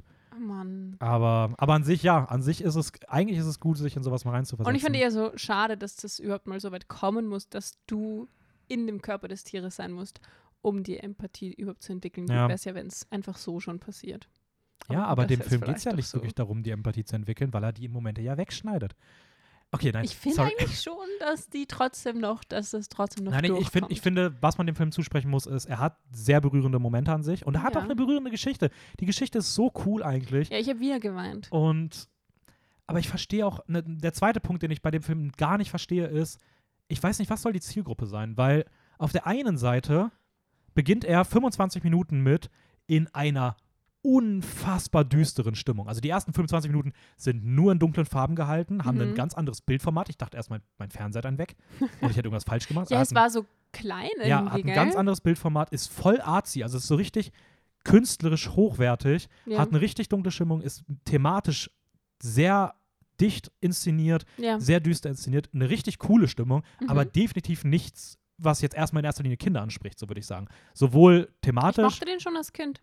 ja, aber das, aber du als Kind hast du jetzt nicht gecheckt, dass das irgendwie vom Bildformat irgendwas Besonderes sein soll. Also ich finde, Ja, das, nein, das das wirkt halt so Das unfassbar. hat fast so unabsichtlich gewirkt, ehrlich gesagt. Ich weiß nee, da ist ich. irgendwas nicht durch. Nein, mit dem Bildformat schon. Nee, ich glaube, das ist so. Also ich habe irgendwann, ich habe mir danach mal durchgelesen, woher das kommt, weil sie wollten damit betonen, ähm, den, den Wechsel in den beiden Perspektiven. Okay. Aber Nee, das, es war auch schon dieser erste Moment, wo er als Bär die Augen aufschlägt, ist plötzlich so Ja. groß und so bunt auch Ja. irgendwie. und ich finde das per se cool. Ja. Aber ich Aber- finde, das zu machen, ist eine, ist technisch und künstlerisch so anspruchsvoll, dass es halt eher wirkt, als ob da Leute sind, die sagen, hey, lass mal einen richtig guten Film für alle machen. Familienfilm. Das ist das, für, für, für das Disney steht. Sowohl Ja. für Kinder als auch für Erwachsene. Und dann kommt die zweite Hälfte ab dem Moment und du hast nichts mehr davon. Es ist so unfassbar kindisch. Ich finde, diese Elche haben wirklich Humor Okay. für Dreijährige. Das kann ich verstehen. Die Elche hätte man absolut komplett weglassen können. Dafür ein bisschen mehr Konversation oder sowas zwischen den Bären. Und ja, und, und ich verstehe irgendwie durch, durch diese Elche aber beispielsweise nicht. Also man muss ja doch wissen, hey, okay, solche, wenn wir die Elche reinnehmen, die sind so präsent, die haben so einen kindlichen Humor, das hat ja, das schreckt, also das, das ist ja nur für Kinder. Aber Und dann hast du aber so krass einfach bei artsy den Sachen für Personen, die das geschrieben haben. Die, waren, die haben einfach Humor nicht verstanden. Das waren auf jeden Fall andere Leute, die den Humor in, bei Cusco geschrieben haben oder so. Ja, ja Obwohl das Ahnung. da auch nicht reingepasst hätte. Aber ich finde auch, dass der Film noch richtig gut ausschaut. Danach geht's. Ja, also er, er sieht auf jeden Fall gut aus so. Also ich habe, Und, es- er hat mich auch berührt. Hat mich wirklich berührt. es ist auch, ich habe das mit dem keine krassen Probleme. Ich, Das sagst du jetzt, nachdem du nicht zehn Minuten lang auf. anders gesagt, ich verstehe, wenn man den mag. Okay, Und es ist okay, wenn man den mag. Dankeschön. Ähm, aber ich finde, also ich persönlich halt gar nicht. Und er macht mich irgendwie, er frustriert mich einfach so unfassbar. Okay. Ähm, ja. Anyways, jetzt kommen wir zu Filmen, glaube ich, die wir beide nicht mögen. Äh, Home on the Ranch. War der zuerst? Ja, Home on the Ranch war zuerst. Ja. Ähm, ja, ein äh, herausragender Westernfilm, wie ich finde. Animierte Westernfilme, wirklich, da, da, da ist der wirklich ganz vorne. Auf einer Stufe mit Rango. ähm, Den kann man eigentlich in einem Satz zusammenfassen, oder? ja, weiß ich nicht. Ich, Drei Kühe begeben sich auf die Reise, um einen Verbrecher zu fangen. ja, passt. Finde- Und es gibt noch ein Karate-kämpfendes Pferd aus irgendeinem Grund. Und es gibt ein karate kämpfendes Pferd. Nervigste Figur meines Lebens.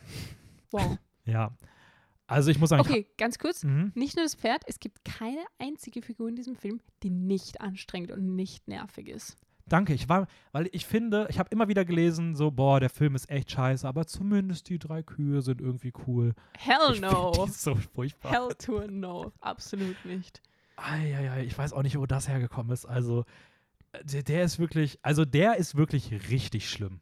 Der Humor, ich weiß nicht, das, das, ist, das ist nicht nur Kinderhumor, das ist primitiver Kinderhumor. Das ist aber nicht mal für Kinder ist das. Das ist der eine Film, den ich am Anfang gemeint habe, den habe ich als Kind auch nicht gemocht. Ah, Und okay. zwar so ziemlich aus den ähnlichen Gründen. Auch ich mir dachte, was ist das für eine Handlung? Was sind das für Figuren? Versuchen die witzig zu sein? Also ich finde es nicht witzig. Dann kommt doch noch diese Rattenfänger von Hameln-Geschichte da irgendwie rein. Mhm. Mit den hypnotisierten Kühen. Hey, meine Heimat. What the Oh ja, stimmt. Das ist ja auch. Aber das muss ich sagen, ich finde, das ist die einzige Szene, die ich irgendwie in diesem Film okay bis gut finde, ist die dieser ist, der, ist der Jodelsong. Ja, Der ist so over the top und schrill, dass ich ihn. vielleicht ist auch einfach, vielleicht sucht man in so einem Film auch nach diesem es sticht halt. auf jeden Fall hinaus. Aber der ist, der ist ganz cool. Ja. Aber ich habe nach 25 Minuten gedacht, der Film wäre vorbei. Ich habe den geguckt, ich fand den so furchtbar. Der hat sich so gezogen. Es gab einen Moment so nach lange 25 gedauert, Minuten und ich oder? war so vorbei und gucke so und ich so, nein, oh mein Gott, der ist erst im ersten Drittel. Ich kann nicht mehr. Ja, Ja. Ich habe zu dem Moment nichts zu Es sagen. gibt zudem auch nicht so viel zu sagen. Er sieht scheiße aus. Also die Optik ist furchtbar, sieht aus wie eine TV-Show, sieht überhaupt nicht aus wie ein Disney-Film. Es, sieht, es ist einfach nur Schwachsinn. Ich weiß nicht, ob sich irgendjemand denkt, bam, ja, so witzig, das ist, was ich Unterhaltung nenne. Diese Kühe. also, das ist schon ein bisschen schwierig, das Thema. Ähm, aber nicht so bizarr wie der nächste Film. Ja, äh, Chicken Little. Ähm, es geht um ein Huhn, das der Meinung ist, Ein dass ein, Küken. Sch- ein Küken, kleines Küken, das der Meinung ist, ein Stück ist vom Himmel gefahren, wird fortan fall- gefallen, wird fortan für verrückt gehalten. Der, das Küken will seinen Vater beeindrucken. Der, der Vater, der ihm wirklich gar nicht zutraut. Also das ist ein Vater, der hat die Mission Let's Oh traumatize this, this kid. Und ähm, dann fängt der, das Küken an Baseball zu spielen. Auf einmal wird es ein Sportfilm. In der nächsten Szene gibt es eine Alien-Invasion. Und ähm, ja, das ist, das ist Chicken Little. Ähm, ich finde, es ist auf jeden Fall mit Abstand der schlechteste Film, den Disney gemacht hat in dieser Ära. Weißt du? Aber er ist so schlecht, dass er zumindest, er ist nicht so langweilig wie Home on the Ranch. Na, Er ist, er ist total unterhaltsam. Also ich glaube wirklich, da sind Leute in einem Raum gesessen, haben sich komplett angetrunken, mit was weiß ich was zugepumpt. Und dann haben sie Ja. unabsichtlich diesen Film rausgebracht. Nee, das glaube ich Unabsichtlich nicht. drauf gedrückt. Nee, das glaube ich nicht. Glaubst du total absichtlich? Ich glaube, so, die ja, haben sich, das ist jetzt die Qualität, die wir von Disney kennen. ich glaube, die nicht. haben sich angetrunken und haben dann aktiv entschieden, dass sie jetzt absichtlich den schlechtesten Film machen wollen, ihnen in der Sekunde Uh, einfällt. Ja, Weil du kannst besser, sowas nicht unabsichtlich produzieren. Besser. Das kann nicht sein. Das kommt aus denselben. Das kommt einfach von Disney-Studio, dasselbe Studio, das König der Löwen gemacht hat, ist so. Also, Ich habe den wirklich geschaut ich war so, okay, warum sind wir gerade in so einem Sportfilm? Und dann fünf Minuten später so, what the fuck passiert hier? Warum wird das jetzt eine Alien-Geschichte? Wo kommt das denn her? das ist einfach so. Und auch, also die ganze Story mit dem Vater ist auch so frustrierend. Vater bekommt den Preis für den schlechtesten Hahnvater der Geschichte der Hähne. Das ist die schlimmste Vaterfigur, die ich je gesehen habe. Es, der ganze Film fühlt sich an wie so ein Fiebertraum. Ja. Aber, äh, wirklich, aber so ein übler, übler Fiebertraum. Ja, das Problem ist nur, der Vater ist so beschissen, dass, dass einem das Küken eigentlich leid tun müsste. Aber Chicken Little selber ist so ein Arschlochkind. Den magst du halt auch Den nicht. magst du auch nicht. Denkst dir halt so, ja, bitte wer traumatisiert, du Drecksküken, ey, wirklich. Also, Aber auch wie die verschiedenen Figuren einfach dargestellt werden. Diese, diese Ente wird ja auch vorgestellt als das hässlichste Tier, was du je gesehen hast oder so. Und Ja, du ich- sitzt nur da und bist, so, ist das jetzt, ist es eine Parodie? Ist es Disney? Ist Ich- das ernst gemeint? ich weiß auch nicht, das was. kann nicht ernst gemeint sein. Das kann aber nicht ernst gemeint sein. Also, wirklich, wenn du das, er ist halt vom, vom Humor so sehr auf Kind eigentlich ausgelegt. Der ist also unter Kind noch gefühlt, wirklich so Babyhumor. Deswegen, das muss eigentlich für Kinder sein. Du kannst das ja keinem Kind zeigen.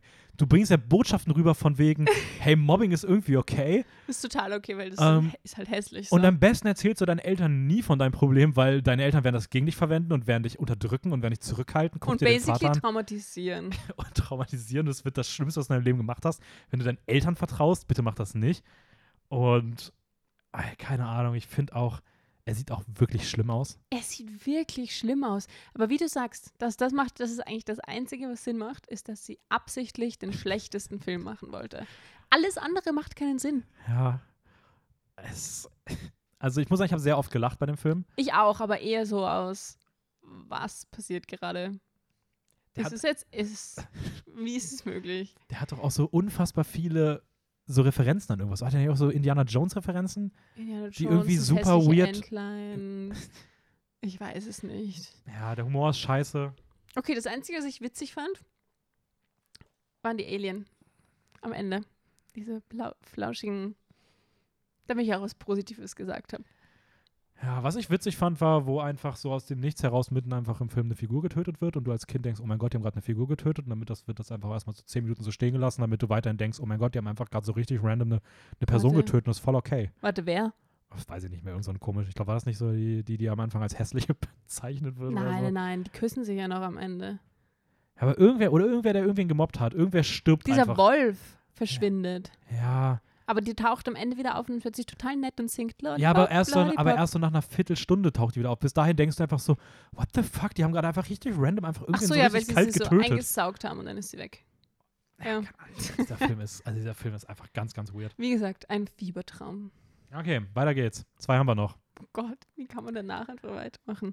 Ja, wie geht's weiter? Äh, Meet the Robinsons. Meet the Robinsons. Also ich muss sagen, ich finde, hier ist auf jeden Fall wieder, man merkt, dass es wieder in eine gute Richtung geht. Es geht bergauf, ja. Auf Ähm, jeden Fall. ja, Meet the Robinsons. Äh, magst du? Hast du was zu dem, was, um was es geht, aufgeschrieben, irgendwas? Ähm, ja. Es geht um den verwaisten Louis. Er ist auch ein werdender Erfinder und er wird, er bekommt Besuch aus der Zukunft Mhm. und macht sich dann auf eine, ist es eine Rettungsmission? Ja, So eine Art Rettungsmission. irgendwas in die Um die, Richtung, um die Zukunft zu retten, basically. Ja. Ja. Wie fandst du den? Ich mochte den. Ich mochte den auch. Okay. Das war ein, das war ein schöner Film.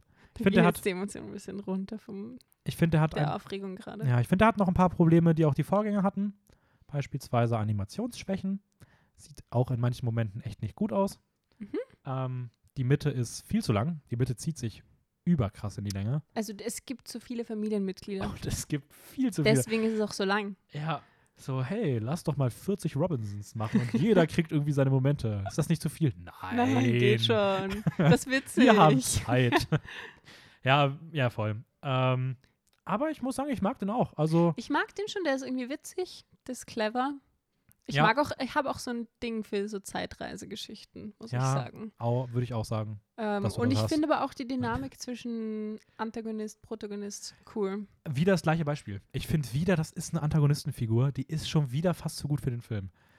Ich finde ihn so cool, der Mit ist so, so viel Tiefe der ist so und herzlich die geschrieben. Und die, die, Ja. die das ist nicht dieses Schwarz und Weiß einfach. Ja, also, keine Ahnung, ich finde auch, wenn dann irgendwann mehr, man mehr darüber erfährt und wo das herkommt und so, und das, der finale Moment von der Figur, boah, ist so herzerreißend.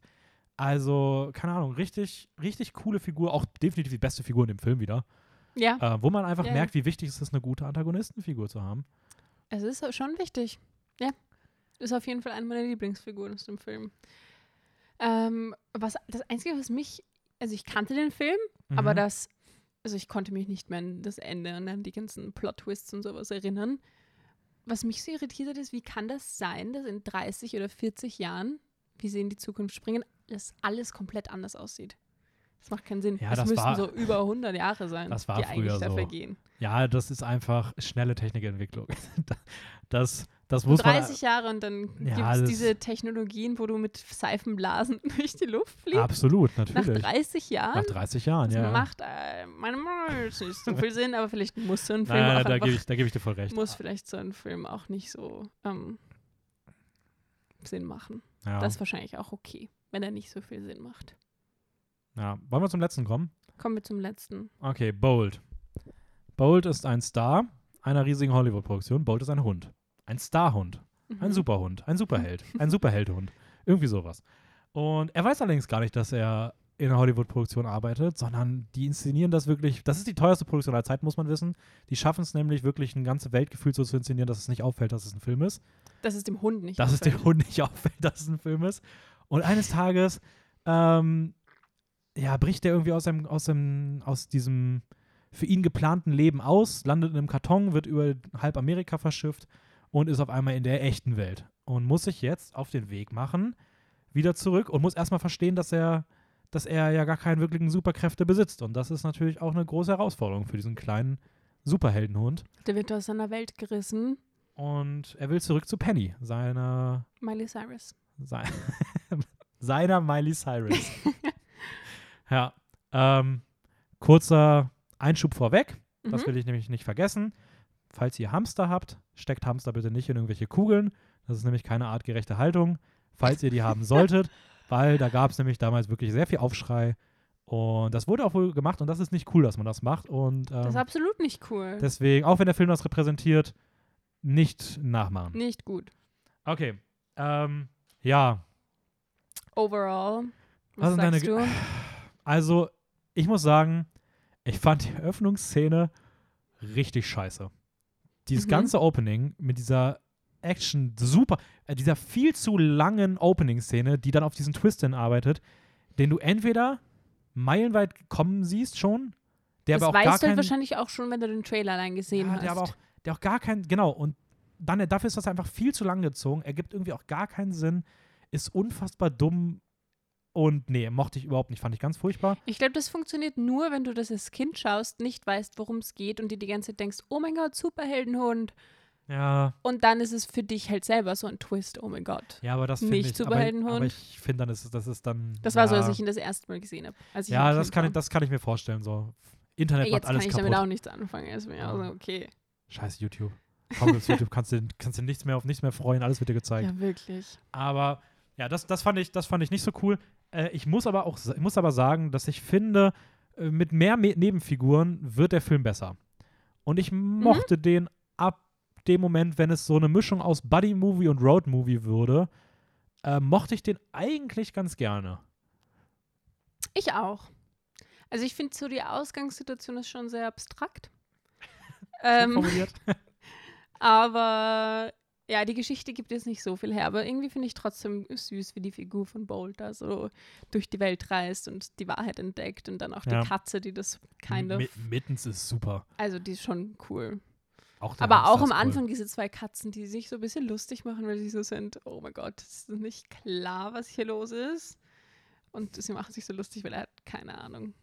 Und sie spielen dann noch diese Figur mit dem bösen Katzenlachen und so. Ja, Das ist schon witzig. ja also ich, wie gesagt, ich finde genau in diesen Momenten kann halt der Film irgendwie voll glänzen. Und ich fand auch genau die Szene fand ich auch sehr, sehr cool. Ja. Ähm, und Es Ja. geht halt wieder bergauf. Es geht wieder bergauf mit Disney. Ich habe auch geweint am Ende. Also, Ich weiß nicht wieso. Ich war richtig überrascht, dass ich das gesehen habe. Und plötzlich sind mir so die Tränen runtergerannt. Ich weiß nicht, wieso weine ich jetzt? Ähm, aber ich glaube, da war es dann eher dieses, oh mein Gott, stell dir vor, die muss die, die, muss die Mutter, alle stürzen da raus, niemand weiß, wo dein ja, Kind okay, ist. schon, ja. Und dann, und dann wird das Kind da drin ohnmächtig. Und da war ich einfach so, oh mein Gott, da ist mein Mutterinstinkt rausgekommen. Ja, also ja, ist ein, Jetzt habe ich das Ende gespoilert. ist ein süßer Film. Ja. Ja, das ist egal, dass das Ende ist. Der ist schon, der Hat ist schon ein paar keiner- Jahre Hat gerade keiner mitbekommen. Der ist schon ähm, 14 Jahre alt. Also das ist okay.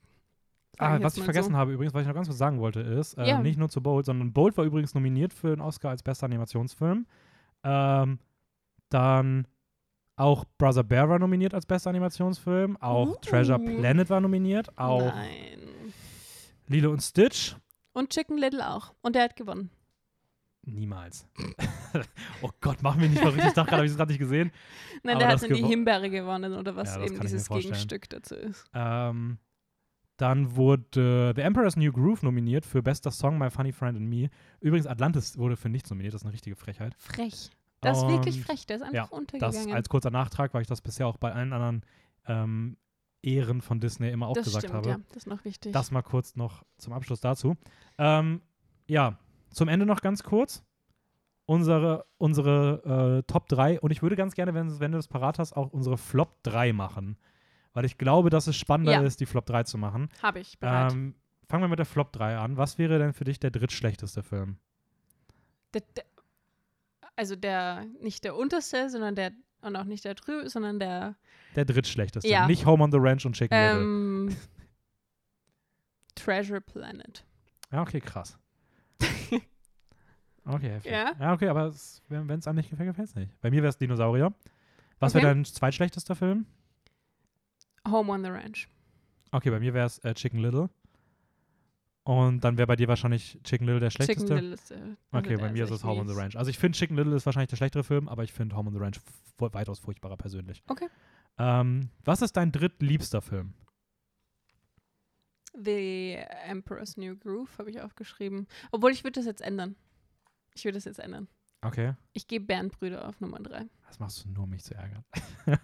Nein, ist okay. Ähm, ja, bei mir ist es Emperor's New Groove. Ja. Was ist dein Platz 2? Was ist dein Platz 2? Lilo und Stitch. Mein Platz 2 ist The Emperor's New Groove. Okay, hast du die beiden getauscht Ja. gerade? Mhm. Ah, okay. Lilo und Stitch ist bei dir nicht in den Top 3. Der ist Platz 4. Crazy. Okay. Ähm, und Aber Platz das, weil 1. ich die Aliens nicht mag, weißt du? Ja, ich, ich verstehe ich voll. Ja. Also mit so. den Aliens finde ich so, hm, Ja, es unterbricht halt die Handlung schon kann mehr. ich nicht so viel anfangen. ja. Ähm, Platz 1 wahrscheinlich bei uns beiden Atlantis. Atlantis. Ja. Ja. Der, da, also, das ist ein klarer Gewinner. Genauso wie die zwei untersten die klaren Verlierer sind. Alles dazwischen, da lässt sich drüber sprechen. Ja, es gibt für mich, äh, schon mal ein kleiner Spoiler, es gibt für mich vier Filme bei Disney, die wirklich ganz, ganz oben sind, also absolute Meister, nahe zu Meisterwerke sind. Mhm. Wir haben jetzt schon meiner Meinung nach König der Löwen, Beauty and the Beast gehabt. Atlantis ist für mich der dritte aus der Riege und einer fehlt noch. Ja? Der kommt dann noch in einer der nächsten Folgen. Spoiler ich noch nicht welcher. Uh, Aber ähm, das sind für ich mich gern, so die vier outstanding die so voll herausstechen. Ja. Ähm, und hätte ich nicht gedacht, dass da Atlantis reinkommt. Also der hat mich wirklich. das ist schon eine Überraschung gewesen. ja, Aber auch, ich, ich wusste halt einfach nichts von dem. Davor muss man auch dazu sagen, dass das halt einfach so aus dem Nichts aufgetaucht ist. das ist so ein cooler Film. Anyways, ähm, ja, das war die große Ära. Das war die mit den meisten Filmen. Das waren wirklich viele Filme. Ähm, bald geht's weiter mit der vorletzten Ära. Das sind jetzt nicht mehr so viele Filme. Mhm. Und ähm, ja, weiß nicht, hast du noch irgendwas? Oder? Falls ihr Atlantis noch nicht gesehen habt, dann ist jetzt der richtige Zeitpunkt, das auf jeden Fall zu machen. Ja, Kann ich euch empfehlen. ist eine gute Vorbereitung, wenn man plant, Ende des Jahres Avatar 2 zu sehen, dann kann man sich nochmal so einen ähnlichen Film in sehr viel besser anschauen. Genau. Nur die, die gute Version davon. Ja. Nein, Avatar, jeder, der, jeder, jeder oder jeder, der ihn mag, ist auch okay. Da reden wir nochmal wann anders drüber. Machen wir das. Okay, ähm, dann folgt uns auf Instagram, filmjoker-wien und den Rest kennt ihr. Nächste Woche dann geht's mit irgendwas anderem weiter. Ich weiß ich gerade gar Mit nicht. irgendwas anderem. Ja. Wie immer. Ciao, ciao. Ciao.